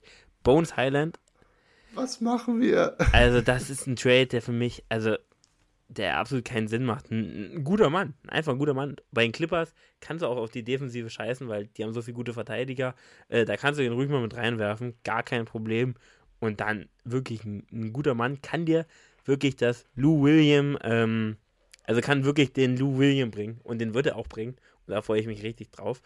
Und äh, ja, dann hast du noch einen zweiten Need eigentlich gehabt und das war Center, Backup Center. Und da haben sie sich auch, finde ich, einen perfekten Mann geholt. Levi ist ein Hater, was den angeht, auf jeden Fall. So wie ich ein Hater von Dilo bin. Also da ein Dollar-Hater, äh, Mason Plumley. Äh, es gibt viele Plumleys, er ist auf jeden Fall der Beste.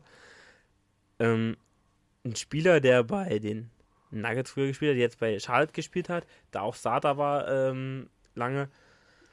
Und ich glaube, aber du hast es auch gesagt, die Hornets, das lassen wir einfach mal. Genau. Die, was immer diese Hornets diese Saison machen, wird einfach vergessen werden, hoffentlich. Hat bei den Nuggets auch echt oft, also auch viele Minuten eigentlich gespielt äh, hinter Jokic.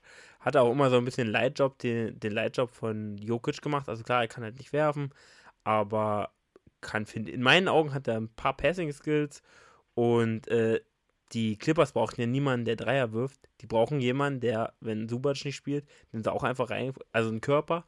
Und der ist 7 Foot groß. Der ist stabil, finde ich auch. Äh, nicht unathletisch, also ein super Mann. Und dann hast du drei Spieler schon, die geholt hast, da immer noch diesen Point Guard Need. Und jetzt ist natürlich ähm, der Trade von Russell Westbrook ganz entscheidend, weil es steht, also so habe ich das zumindest gehört, schon so gut wie fest dass Westbrook zu den Clippers gehen wird im Buyout von den Jazz. Klar, kann auch nicht passieren, aber ist dann im Endeffekt, finde ich, eine super Sache. Also wirklich, äh, ja, davor, also das ist eine krank gute Deadline. Die Clippers sind wirklich offiziell 110 Jahre im Schnitt alt. also das ist ja, das ist wirklich unfassbar. Aber sie haben Terrence Mann und Bones Highland und die sind, glaube ich, mit 10 Jahren die jüngsten Abstände in dem Team. Amir Coffee, auch schon 25. Okay. Ja, der spielt bestimmt eine wichtige Rolle bei dem Run der, der Clippers. Aber Subac 25, junges Team. Stimmt, Subac ist underrated jung. Er sieht zwar uralt aus, ist aber underrated jung. Aber du, ich fand, du hast alle guten Punkte einfach aufgegriffen. Clippers kommen immer mehr Stücke irgendwie dazu, immer mehr Puzzleteile. Du hast mit Tai Lu auch einen Coach, wo du sagst, okay, dem vertraue ich, dass der so viele Veteranen da gut handeln kann. Und deswegen, ja, auch auf die Clippers bin ich einfach gespannt, weil, wie gesagt, die hat man gerade jetzt mit den ganzen Superteams, die so entstanden sind, du hast, die Lakers haben es irgendwie mehr flashy gemacht, ihre ganzen Trades und so.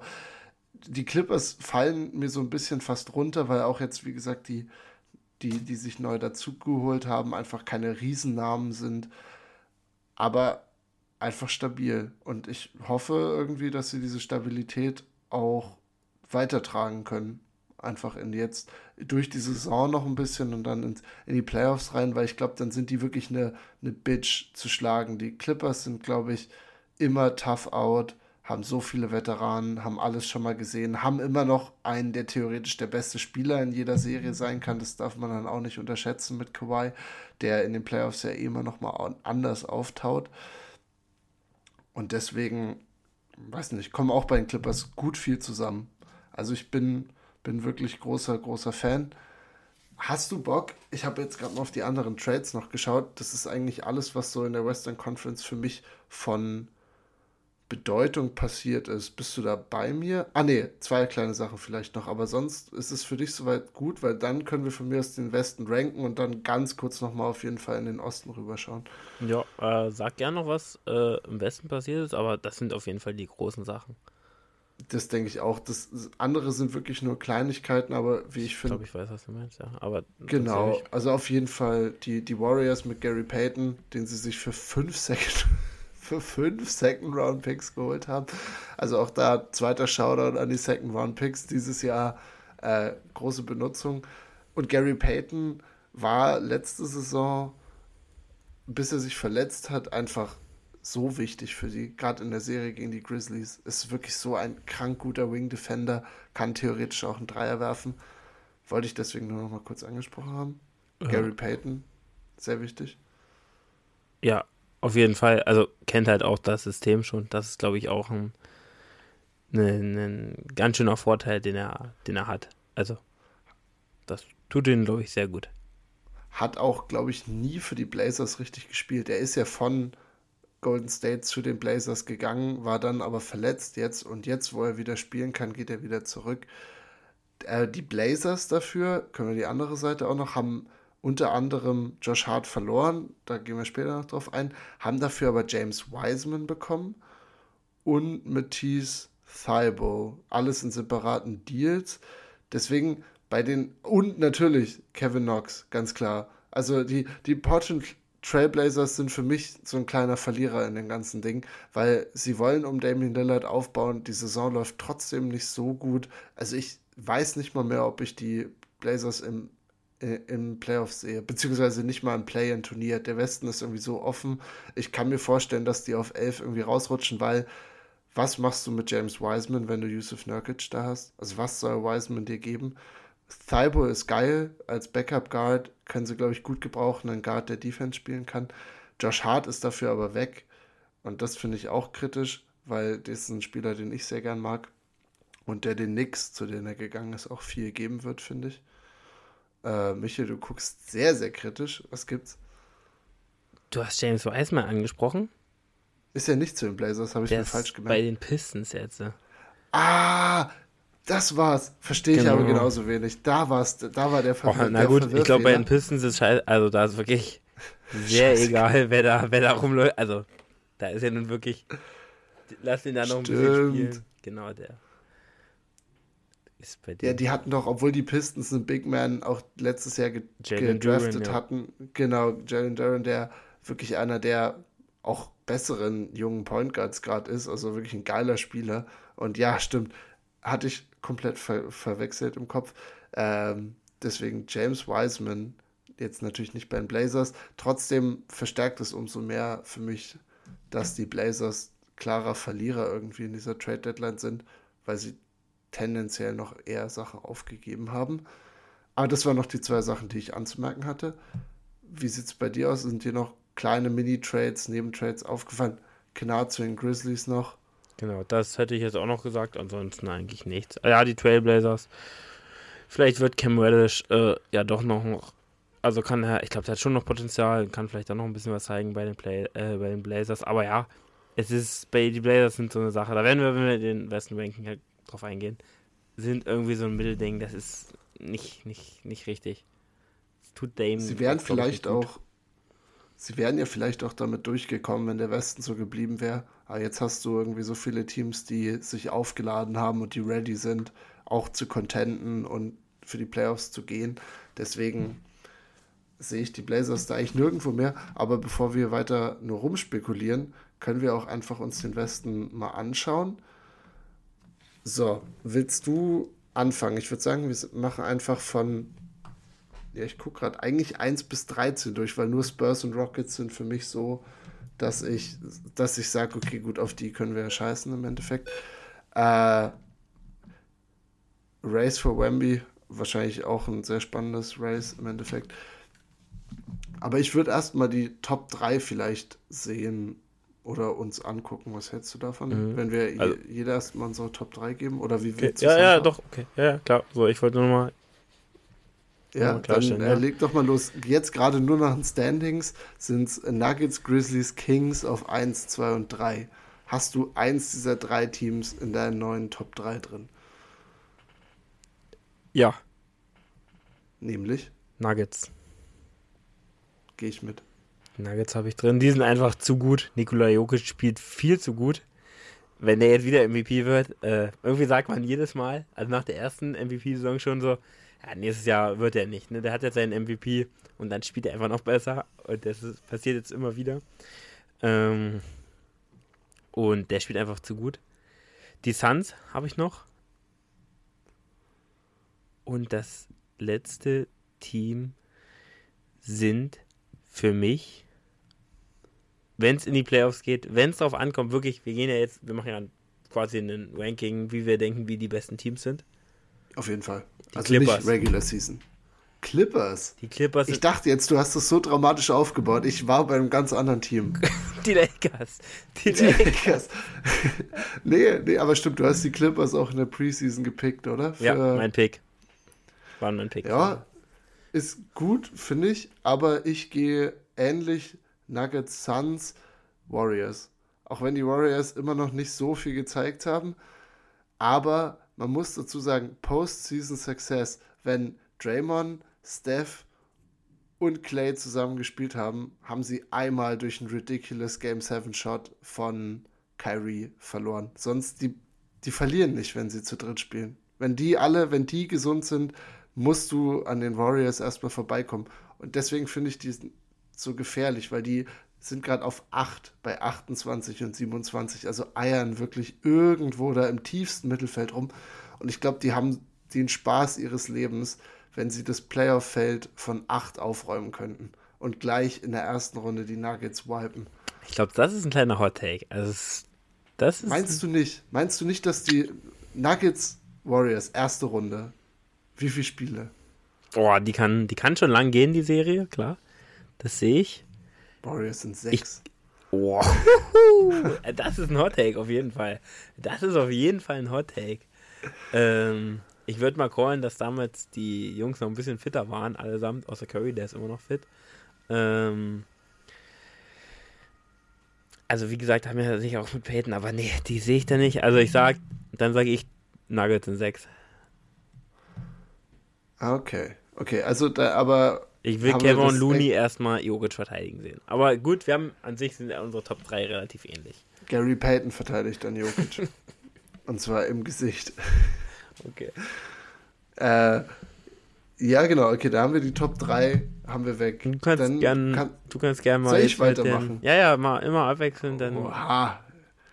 Ja, okay, ich, ich bin jetzt auf dem Hot Seat ich bin wirklich, ich, ich fühle mich auch auf dem Hot Seat. Ich wollte es mir eigentlich gerade schön zurechtlegen, während du deine sagst. Aber dann mache ich auf 4, 5 und 6 äh, Mavs, Clippers und ich, boah, jetzt finde ich, wird es schwierig. Kings. Nein, nee, nee, Grizzlies, Grizzlies. Grizzlies über Kings. Also 4, 5, 6 auch in der Reihenfolge. Mavs, Clippers, K äh, Grizzlies. Ich finde, wie gesagt, die Grizzlies rutschen jetzt wirklich so voll runter, weil die ganz langen Trade Talk für OG, Ananobi unter anderem auch standen, äh, von den Raptors, der eigentlich groß im Trade Market irgendwie repräsentiert war. Aber im Endeffekt muss man jetzt sagen, haben sie nur den Luke Kennard Deal gemacht. Natürlich einer, der ihnen Shooting gibt, äh, der über die letzten drei Saisons der beste drei also vom Prozenten her der beste Drei-Punktwerfer ist. Und du hast Desmond Bain noch und Ja Morant. Eigentlich wirklich ein geiler Backcourt, den du in verschiedenen Variationen aufstellen kannst. Deswegen die Grizzlies für mich auf sechs. Äh, aber sie haben nicht mehr diese Rolle, die sie jetzt hatten, weil in der, also ohne die ganzen Trades hätte ich die Grizzlies auf jeden Fall höher gesehen. Und wie gesagt, Mavs mit Kyrie, der dabei ist und so, klar. Und die Clippers sind irgendwie stabil für mich. Ja, auf jeden Fall. Also die Clippers sehe ich ja auch. Sehe ich da ja, habe ich ja gesagt. Hast du ja noch höher sogar. Ja. Also wir sind uns da auch relativ, also klar, die Clippers hast du höher genommen. Für mich auch die Mavs habe ich dann auf vier. Die Grizzlies auf fünf. Und jo. auf der sechs die Kings. Die Warriors sind immer noch nicht dabei. Und in Top 6. Über die Warriors. Oh mein Gott. Es geht hier, wir haben, du hast es selber gesagt, wir ranken hier Postseason, ne? Also du nimmst das Team, was noch nicht ein Playoff-Spiel in den letzten zwölf Jahren gehabt hat oder 18 Jahren mit Spielern, die alle noch kein Playoff-Spiel gemacht hat, über Stephen Curry, Clay Thompson. Harrison Barnes, Champion. Ja, mit wem? Unter anderem Andre Gudala, Sean Livingston, Stimmt, ja. Bogut. Bogut. Andrew Bogut. Okay, aber ich meine, die Kings spielen super Basketball und ich fand es auch nice, dass sie keinen Move gemacht haben, weil brauchen sie eigentlich nicht. Wen sollten die Kings brauchen? So, die spielen einfach gut, wie sie gerade sind. Na gut, dann mache ich einfach weiter. Ich würde sagen, jetzt machen wir einfach sieben bis zehn die, und dann die letzten, ja, dann wird es wild eh. Ja, ähm, wird auch jetzt schon, finde ich, sehr schwer. Jetzt ich finde, jetzt ist es auch schon wild, weil ich glaube, jetzt muss ich auf sieben die Lakers nehmen, über den Kings. Also ich sage sieben, acht Lakers Kings und dann, boah, Timberwolves, ja, Timberwolves gerne auf 9. Und dann ist es wirklich schwer. Also die, dann, dann nehme ich die Thunder mit rein. Also ich sehe die Thunder gerade besser als die Jazz, weil die Jazz haben offiziell jetzt gezeigt, dass es ihnen doch eher ums Verlieren dann auch gehen wird über den letzten Viertel der Saison oder so oder die letzte Hälfte. Und wie gesagt, bei den Trailblazers vertraue ich dem Ganzen nicht so ganz und ich fände es eine geile Story, wenn die Thunder stattdessen mit reinkommen. Also sieben bis zehn sind dann bei mir Lakers, Kings, Timberwolves und Thunder. Okay. Ja, also ich habe, ja, also mit der, mit der Postseason gebe ich den Kings vielleicht gerade ein bisschen viel Credit. Aber man braucht auch mal so eine Confidence, so eine Geist. Die haben jetzt eine gute Atmosphäre da. All-Star. Zwei All-Stars. Zwei All-Stars. Verdient. Vollkommen verdient. Ich gehe jetzt mit der 7, gehe ich auf die Warriors. Das war jetzt wirklich auch ein Struggle, 7 und 8. Die ja. Warriors auf 7. Dann die Lakers auf 8. Jo. Das ist, glaube ich, die Pels auf 9. Ach hey, die rennen ja da auch noch irgendwo rum. Die Pelicans Scheiße. auf 9. Und dann ist es super, super schwer. Und ich bin mit den T-Wolves gegangen. Auf 10. Jo. Ja, das war einfach mein. Es ist die Thunder, Blazer, also wie gesagt, die Jazz sehe ich auch ein bisschen, aber dann die Thunder und die Blazers sehe ich da noch drunter irgendwie ein bisschen. Obwohl man eigentlich ich, sagen muss, wenn Dame in der Serie gegen Timberwolves, gehe ich eigentlich mit Dame, theoretisch. Beziehungsweise es sind ja gar keine Serien, nee, es ist ja wirklich maximal zwei Spiele im Play-In. Also wenn die Blazers ins Play-In kommen, bin ich mir fast sicher, dass sie auch eine erste Runde spielen, weil Dame. Okay, aber das ist okay. das Szenario. Die Warriors könnten mit drin sein, die Lakers ja. könnten mit drin sein. Es ist eklig. Die Blazers. Da sind drei Teams, wo du sagst, ja klar, die hauen eigentlich jedes Team, dem traue ich jedes Team zu, aber also das ist krank eigentlich. Was da für eine Ich habe noch die ist. Hoffnung, dass irgendein paar von den Teams ein bisschen höher kommen, weil sonst wird, also eigentlich auch nicht, weil sonst wird das Play-In, glaube ich, extrem witzig. Also wirklich unterhaltsam, weil du eigentlich schon Curry gegen äh, Lillard, du hättest LeBron gegen Lillard oder LeBron gegen Curry. Kranke Matchups, das sind so, sind eigentlich so fast Western Conference Finals Matchups von vor 5, 6, 7 Jahren ich wahrscheinlich, wenn ich jetzt mal drüber nachdenke, würde ich gern Thunder und Pelicans natürlich tauschen. Aber nur wenn Zion wieder da ist. Ja, also wenn klar. Zion zurückkommt und ich habe wirklich Sorgen um Zion mittlerweile. Also das hört sich alles einfach nicht gut an. Ich weiß nicht, ob wir den überhaupt noch mal diese Saison sehen. Einfach nur, weil das mit ihm immer so ein bisschen mystisch ist im, in der Western Conference äh, oder bei den Pelicans allgemein. Aber die Western Conference könnte sich auf jeden Fall noch mal ein bisschen drehen, wenn Zion auch noch mit dabei ist, weil dann sehe ich die auf jeden Fall auch fast noch über den Timberwolves. Ja, habe ich, hab ich ja auf 9 und die Timberwolves auf 10. Ich würde fast die Blazers jetzt noch höher ranken. Aber ich, ich bleibe dabei. Ich bleibe dabei. Ähm, Lillard ja auch nicht unbedingt dann der Spieler, der für Verletzungsfreiheit steht. Das stimmt. Ich finde, dann haben wir jetzt wirklich glatt anderthalb Stunden gebraucht, um den Westen mal so ein bisschen runterzubrechen. Finde ich vollkommen okay. Bin ich sehr zufrieden mit uns. Dann übergebe ich für den Osten an dich. Vor allem fangen wir doch mit den Milwaukee Bucks an. Was haben denn die Bucks gemacht? Kannst du uns ja mal kurz äh, einfüllen in das, was jetzt neu passiert ist. Und ich denke, danach werden wir auf jeden Fall noch mal kurz über die Knicks reden, die, wie ich finde, einen ganz guten Deal gemacht habe. Und von mir aus war es das dann eigentlich schon für den Osten, weil alles andere, die Nets hatten wir groß besprochen und alle anderen Teams sind eigentlich sehr unaufgeregt an die ganze Sache rangegangen. Vor allem nur kurz, wir hatten John Collins viel besprochen und alle Guys von den Toronto Raptors, also OG Ananobi, Pascal Siakam, Fred Van Vliet. Nichts davon ist passiert. Äh, die Raptors haben sich sogar noch einen dazugeholt das vielleicht auch noch kurz erwähnen, erwähnt. Und das war es. Also wirklich unsere Prediction Show wurde relativ in die, in, ins, in die Fehle geleitet, aber die, die Bugs haben sich ein bisschen verstärkt und deswegen, Michi, sag an, was passiert. Also, ein Spieler, den ich mir, glaube ich, auch damals gewünscht habe. Wir sind mal Wünsche vor Weihnachten durchgegangen. Da habe ich mir diesen Spieler ja. auch gewünscht. Es ist Jay Crowder. Fünf Zweitrunden-Picks äh, sind es geworden für ihn. Ähm, mein Gott. Irgendwie auch immer wild. Also haben wirklich irgendwie ein, komplett an Value verloren, die Zweitrunden-Picks. Aber ja, haben sich ähm, Jay Crowder geholt. Und was halt natürlich das, äh, das Wichtigste dabei ist, ist, dass sie halt Grayson Allen noch behalten haben. Also eigentlich wirklich in Tiefe gewonnen. Sehr gut. Und was ich halt wirklich, oder wo ich halt echt große Hoffnung sehe, ist wirklich auch noch der Buyout-Markt. Also da sehe ich echt, diesmal sind echt Spieler dabei. Wie gesagt, Terrence Ross, schon seit Jahren eigentlich immer ein guter Mann, der Dreier wirft, der athletisch ist. Will Barton. Eric Gordon hätte ich auch sehr gern gesehen bei den Bucks, muss ich ehrlich sagen. Also er hat auch perfekt, finde ich, reingepasst. Ähm, ist nun nicht der, also ist nicht so gekommen, aber wie gesagt, ist nicht weiter will. Jake Crowder, aber ein Mann, der verteidigt, der Playoff-Erfahrung hat, der damals bei den Suns gespielt hat, als sie, als die Bucks Meister wurden. Also eine gute Traded Line auf jeden Fall. Ist halt im Osten an sich nicht ganz so viel passiert wie im Westen. Ähm, aber ja, finde ich sehr gut und ich bin gespannt, was dann noch passiert.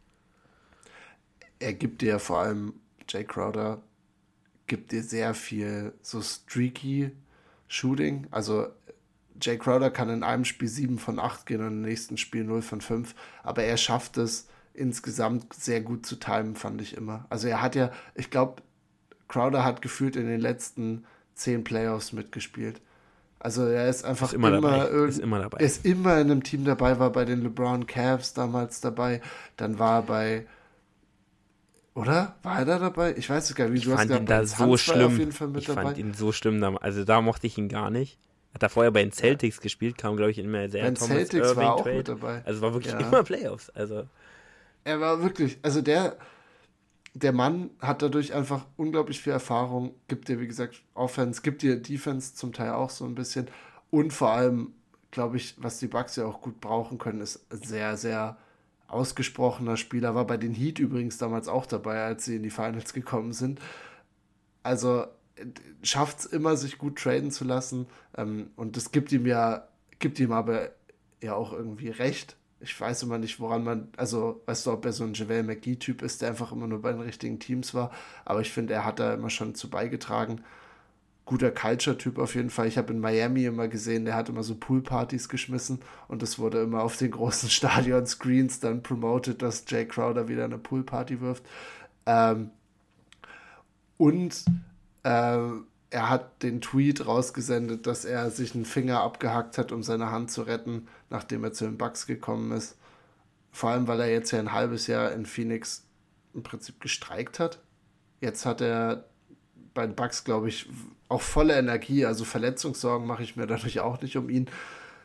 Und deswegen, ja, bin ich auch, bin ich dabei beim Crowder-Deal. Ich glaube, besser, deswegen haben sie, glaube ich, auch so viel vergleichsweise Unnötiges abgegeben die wollten ihn schon sehr haben. Also Crowder hätte auch bei den Clippers und na, wohl Clippers haben schon genug von dem Typ, aber der passt eigentlich überall rein. Jedes Team, was irgendwie in die Playoffs kommen will, kann Jay Crowder gebrauchen. Auf jeden Fall. Ich fand besonders bei den Heat auch, da hat er echt, da hat er echt einen richtig großen Impact gehabt, fand ich. Aber auch bei den Suns, also auch diese beiden, also die, einmal der Finals einmal Conference Finals, äh, beides mal die Finals Ones hat er großen Impact gehabt, hat gut verteidigt. Also ich hatte ja am eigenen, oder die Bucks haben es am eigenen Leib erfahren, dass er echt gut verteidigt hat.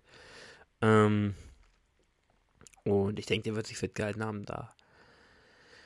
Ist ein bisschen streaky, aber wie gesagt, die Bucks haben jetzt mit ihm auf jeden Fall noch mehr Tiefe. Ich hoffe, da kommt jetzt auch noch ein bisschen was dazu, weil dann kannst du sagen, es war eine Top-Trade. Die war so schon nicht schlecht. Klar, es waren jetzt nicht die Riesendeals, aber es war trotzdem gut. Im Osten, ähm, also das war es jetzt von meiner Seite aus für den Bugs. Äh, ich hoffe halt, wie gesagt, dass da noch ein, zwei Sachen passieren. Du sprichst an die Knicks, haben etwas gemacht. Die Knicks haben äh, für Josh Hart getradet und äh, geben dafür Cam Reddish und einen Protected First Round Pickup an die Portland Trail Blazers.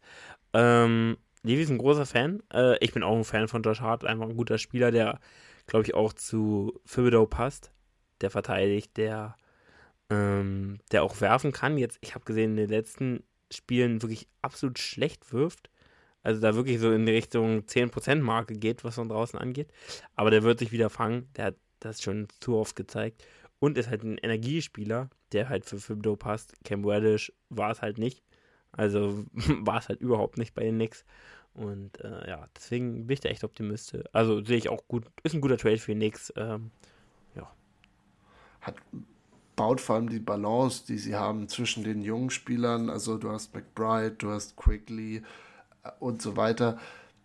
Und also im Balance halt mit Julius Randle, mit Jalen Bronson, der auch schon ein bisschen zu den älteren zählt. Und jetzt eben Josh Hart noch mit dabei. Ich finde, die haben wirklich dann ein sehr ausgewogenes Spielsystem. Ich liebe Josh Harts Deadlines, weil er averaged 9,5 Punkte und 8,2 Rebounds und genau das ist er. Er ist einfach so ein Rebound Guard, der unglaublich stark ist und nicht so wie Russell Westbrook sich Rebounds holt, die langen, die eh keiner hat, sondern wirklich Contested Rebounds, ist da echt stark an den Brettern und hatte, glaube ich, in dieser Saison auch schon mal ein Spiel, wo er für 40 gegangen ist. Also ist eine Wundertüte, du sprichst an, dass er dass er gerade nicht gut wirft, aber kann, wie gesagt, immer auch komplett losgehen. Und deswegen glaube ich, Tom Thibodeau ist im siebten Himmel. Jalen Brunson auch, hat sich sehr gefreut in so einem Video. Aber Tom Thibodeau wird, glaube ich, im siebten Himmel sein, kann ihn gleich starten wahrscheinlich und oder erstmal von der Bank kommen lassen. Aber ich glaube schon, dass der in der, in der Startformation, in der Rotation drin sein. Ich denke auch. Es äh, ist einfach ein, ein super Fit. Passt super rein haben zusammen bei Ville, Ville, Villanova gespielt. Ähm, Jalen Brunson und ist ein kleiner Zungenbrecher. Schweres College. Villanova. Oder? Meinst du das? Villanova, ja. Alter, das ist wirklich. Es hat so komische Schreibweise. Aber da haben sie zusammen gespielt, haben wir, glaube ich, auch einen Titel zusammen gewonnen. Ähm, auch irgendwie in College, dann, viele Spieler sind immer sehr alt, finde ich. Auch die beiden sind irgendwie immer lange. Also es ist nicht so ein Duke-Ding. Äh, ich bin jetzt nicht so im College-Basketball drin, aber habe ich das Gefühl, dass es da irgendwie immer echt, dass die da immer echt lange sind. Ja, immer ältere Rookies, aber ja, ist ein, ist ein guter Pick. Äh, guter Fit. Ich finde, im Osten gab es schon noch ein, zwei Bewegungen auch noch. Ja, Wir bitte. Ein Spiel, äh, ein Team angesprochen, jetzt mit All-Star äh, Pascal Siakam. Die Raptors haben, sind, wir hatten sie als klaren Seller eingeordnet, sind tatsächlich nur ein Bayer geworden, haben sich. Ich, ich gebe mir übrigens Halb-Credit jetzt, weil ich war am Anfang krass dagegen. Ja, aber dann hast du den 180 gemacht. Und dann habe ich für 180 genau in die falsche Richtung. Ich habe mich sehr geärgert, sehr, sehr geärgert, aber bitte fahr fort. Genau, also die Toronto Raptors holen sich Jakob Hödel, sehr guten Mann, für äh, Cam Burke und einen Protected 24er First Round Pick und zwei Future Second Round Picks. Ja, ist ein Mann, den man da auf jeden Fall gebrauchen kann. Klar, spielen eigentlich diesen positionslosen Basketball in Toronto, aber ich meine, so ein, so ein Pördel wird dir auf jeden Fall weiterhelfen, auch äh, weil er einfach das halt nochmal bringt, diesen Center, diesen klassischen Center, kann auch neben äh, Siakam spielen und ist, seitdem er da von Toronto damals weg ist, hat sich da jetzt echt nochmal deutlich weiterentwickelt bei den Spurs. Ich glaube auch, dass die Raptors nur für diese Saison vielleicht gesehen haben, hey, theoretisch sind, glaube ich, auch immer nur noch so ein halbes Spiel hinter den Play-in-Spots. Also sind irgendwie immer noch mittendrin. Und vielleicht war das so ausschlaggebend dann dafür zu sagen, naja, das alles, was wir jetzt machen, können wir auch in der Offseason machen. Wir können die Spieler irgendwie versuchen zu etablieren, gucken, wen können wir behalten, wen nicht. Und haben, wie gesagt, falls wir uns entscheiden, dass wir ein bisschen von Null starten, haben wir die Spieler, also eben mit OG oder Pascal Siakam, der jetzt der All-Star ist, dass, äh, dass sie da sich genügend Assets wieder im Gegenzug holen können. Und deswegen, ja, weiß nicht, bin freut es mich ja doch irgendwie ein bisschen. Und es war ein Trade, den wir gut vorhergesagt haben, oder? Erinnerst du dich noch, dass wir gesagt haben, wenn sie nicht verkaufen, dann holen sie sich sowas wie Pöll. Ja. Also das stand, glaube ich, ganz gut. Ist und die Spurs, naja. Ist, glaube ich, auch, ja klar, die Spurs, ich meine, die gehen jetzt wirklich all in für Ramby. Also die sind, glaube ich, mit einem Protected First Round Pick. Und die zweitrunden Picks sind die gut. Ähm, was halt auch wirklich im Osten ist nochmal die Last an, an Heavy Guys, an Centern, an Big Men nochmal ein bisschen höher. Und da haben sie mit ihm halt nochmal einen Spieler, den sie dagegen werfen können, finde ich. Äh, hatten sie da vorher nicht ganz so, weil, also wenn du siehst, Siakam verteidigt Beat oder Pödel verteidigt Embiid, ähm, dann nimmst du natürlich immer Embiid. Ähm, du nimmst immer Embiid. also Embiid, ja, aber das auf jeden Fall. Wenn du den hättest, um Embiid zu verteidigen, würdest du den nehmen. Aber ansonsten nimmst du Pördel. Ähm, der macht wir haben heute, glaube ich, echt Rekordzeit, ähm, was länger angeht. Deswegen merkt, merkt man etwas übrigens auch an der Anzahl ja. der Versprecher. Auf jeden Fall. Ähm, aber trotzdem ist es ein, ein, super Trade für die. Also klar, werden die jetzt äh, super gefährlich? Nein. Spielen sie aber vermutlich gut und können noch mal ein Spiel gewinnen. Auf jeden Fall auch in den Playoffs. Da bin ich mir ziemlich sicher. Hast du noch was zu den Raptors? Es gibt äh, noch ein, zwei Sachen. Nee, auf jeden Fall nicht. Aber die, die Knicks wollte ich nur sagen. Also, also ich finde auch der, der Osten, nee, ist mir nur gerade eingefallen, weil wir, weil jetzt die Raptors, wo stehen sie vielleicht? Ich finde, der Osten levelt sich damit jetzt noch mal mehr, weil du hast wirklich jetzt nur noch drei Supermächte, die irgendwann aufeinandertreffen werden, früher oder später mit Boston, Bucks und 76ers. Und der Rest ist wirklich, finde ich, so ein bisschen Morast, weil danach Cleveland, klar, und dann aber, wie gesagt, ich finde, die Knicks machen sich echt nach und nach, spielen wirklich eine bessere Rolle, je länger die Saison fortschreitet.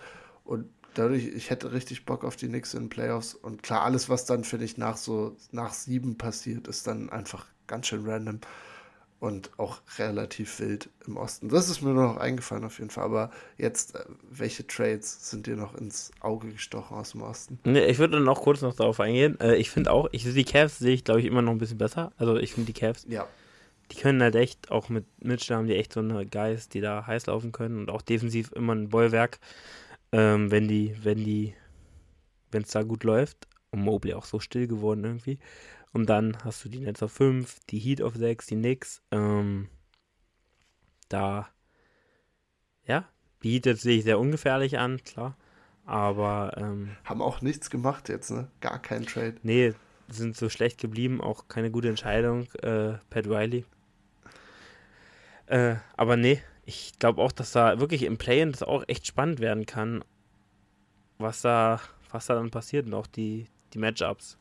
Klar, die drei Großen hast du angesprochen, die vier Großen, die sich dann alle vermutlich in der zweiten Runde sehen werden. Ähm, Denke ich mal. Also die Heat vielleicht und die Cavs, da könnte ich mir noch ein Szenario vorstellen. Ansonsten sehe ich da echt relativ wenig. Aber ja. dann wird es richtig, richtig spannend. Aber ja. zu den anderen Trades, weil eins dieser großen Teams hat noch einen Trade gemacht. Du hattest Matthias Fireball schon angesprochen. Ja.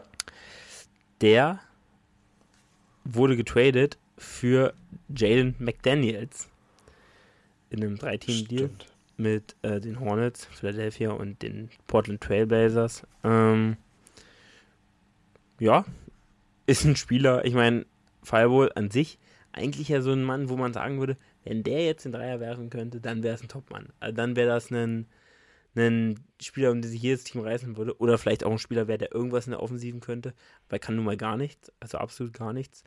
Ähm, ist auch ein klassischer korpiger Verweigerer, also ist kein Spieler, der auch irgendwie die, den Rang hat zu scoren.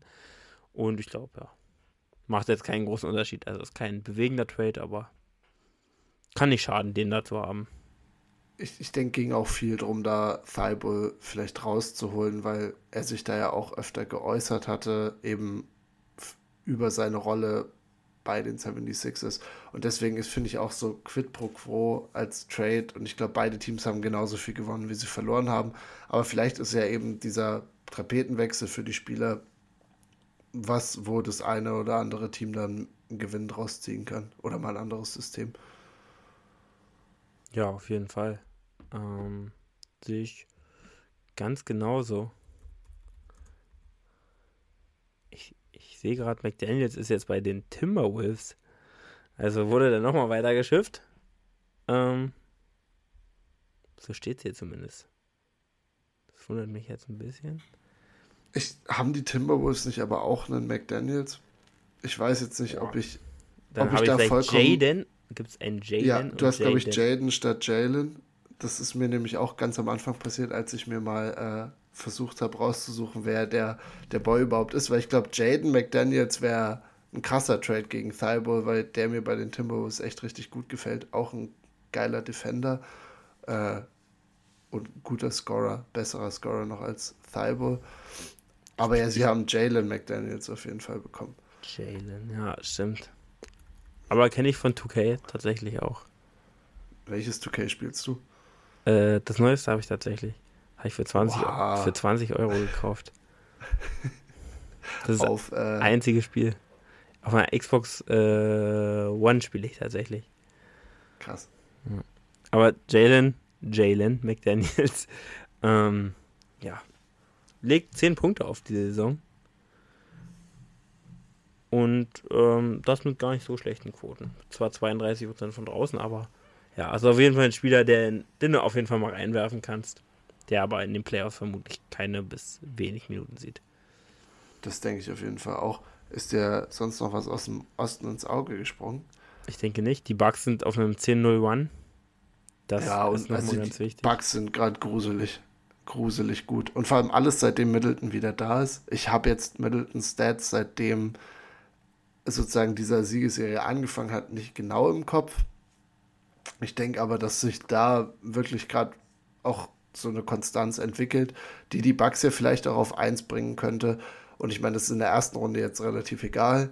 Aber gerade in der zweiten Runde, glaube ich, ist es ganz geil, auch einen Heimvorteil zu haben. Deswegen Bucks sind so gut aufgestellt wie eigentlich kein anderes Team im Osten. Oder wie, also wie die beiden anderen Teams im Osten, die ja auch so ein bisschen als Supermächte gelten. Und von daher, ich glaube, du kannst da echt, kannst dich auf was freuen. Ich bin auch vorhin mal ganz kurz im Kopf durchgegangen, wie jetzt die Rotation von Bucks mit Crowder eben aussieht es ist so grundstabil. Also es ist einfach, es ist kein Spieler dabei, der sackt. Und ich glaube, das ist so eine gute Philosophie. Wenn du, wenn du keinen Weak Link irgendwie hast, sondern in jedem Spieler irgendwas, was gut ist und was dir was bringt, dann weißt du nicht, bist du auf einem guten Pfad. Und das sind die Bugs auf jeden Fall. Auf jeden Fall. Und das ist halt noch, also Chris Middleton ist jetzt nicht berühmt, was er spielt. 18 Minuten in der 10-Spiele-Siegeserie. 49% aus dem Feld, 31 von draußen, 95 von der Freiwurfquote ist sehr, sehr gut. 15 Punkte, 4 Rebounds, 3,6 Assists. Ähm, aber es ist trotzdem schon mal deutlich konstanter, als was er davor gegeben hat. Und das ist es. Wenn er jetzt langsam, er kriegt ja immer mehr Minuten, wenn er da wirklich jetzt langsam wieder hinkommt, dann ähm, ja, sind die Bugs echt scary. Und das ist halt der große Unterschied zwischen dem Westen und dem Osten jetzt irgendwie so diese eingespielten Teams, Boston, Philly, ähm, die Bucks, die jetzt, oder Boston, Boston und Philly, Boston und die Bucks natürlich, ähm, die jetzt schon seit Jahren irgendwie immer so den relativ gleichen Kader haben, äh, gegen dann jetzt diese neuen Teams aus dem Westen. Das wird echt spannend. Und ich finde gut, dass du da nochmal ins größere Bild gehst und auch so Osten und Westen vergleichst, hinsichtlich eben, was bringt uns Konstanz, weil ich weiß, da hatten wir beide auch drüber geredet. Du siehst halt bei den Teams, die jetzt Konstanz haben, vielleicht im Westen auch sowas wie Memphis, die müssen dann jetzt nicht mehr für die krassen Swings gehen, sondern haben sich wirklich hinsichtlich Tiefe noch verstärkt. Und das ist ja eigentlich was, wo du jetzt sagst, hu, gerade die Suns sind all in gegangen und dann fehlt halt natürlich erstmal jetzt die Tiefe und ähm, ja, vielleicht die Spieler von sechs bis neun, die dann nicht mehr so stark sind, und deswegen bin ich auch richtig gespannt, wie es in Playoffs später wird, beziehungsweise ja dann in Finals, wenn diese zwei äh, Konferenzen so gegeneinander das erste Mal gehen. Und ja, bin einfach gespannt, wer sich da am Ende durchsetzt. Und das sind jetzt vor allem Gedanken, die mir öfter durch den Kopf gegangen sind, wo die Trade Deadline sich sozusagen so entfaltet hat, wie wir sie jetzt gesehen haben mit den Blockbuster Trades wieder. Ich weiß nicht genau, was ich bevorzuge ich habe auf jeden Fall Bock auf den Basketball, der jetzt gespielt wird. Es ist extrem viel neuer Basketball und neue Kombinationen an Basketballspielern, die wir sehen werden. Ich glaube, dann sind das auch meine finalen Worte für diese Woche. Stunde 50. Bin verdammt stolz auf uns, dass wir hier unter zwei Stunden geblieben sind. Und ja, ich, wir sehen auch beide extrem müde aus, muss ich jetzt sagen, wenn ich uns hier so im Zoom-Call äh, anschaue. Also, das hat wirklich was auch mit uns gemacht, aber es war extrem wichtig. Ich habe mich die ganze Woche darauf gefreut. Das war's von meiner Seite und Michael, du geleitest uns raus. Ich denke auch, ich fand es wirklich sehr schön, aber ich bin auch äh, echt fertig. Ich habe auch echt so äh, beim Sprechen jetzt echt so Wortfindungsschwörungen. Die sind echt ähm, schwierig. Aber ja, es hat mir sehr viel Spaß gemacht. Ich hatte auch riesen Vorfreude und ich habe mir schon gedacht, dass es echt super lange dauern kann. Aber ähm, ja, ich fand, es war mit viel Inhalt gefüllt und hat deswegen super viel Spaß gemacht. Und äh, damit verabschieden wir uns. Macht's gut.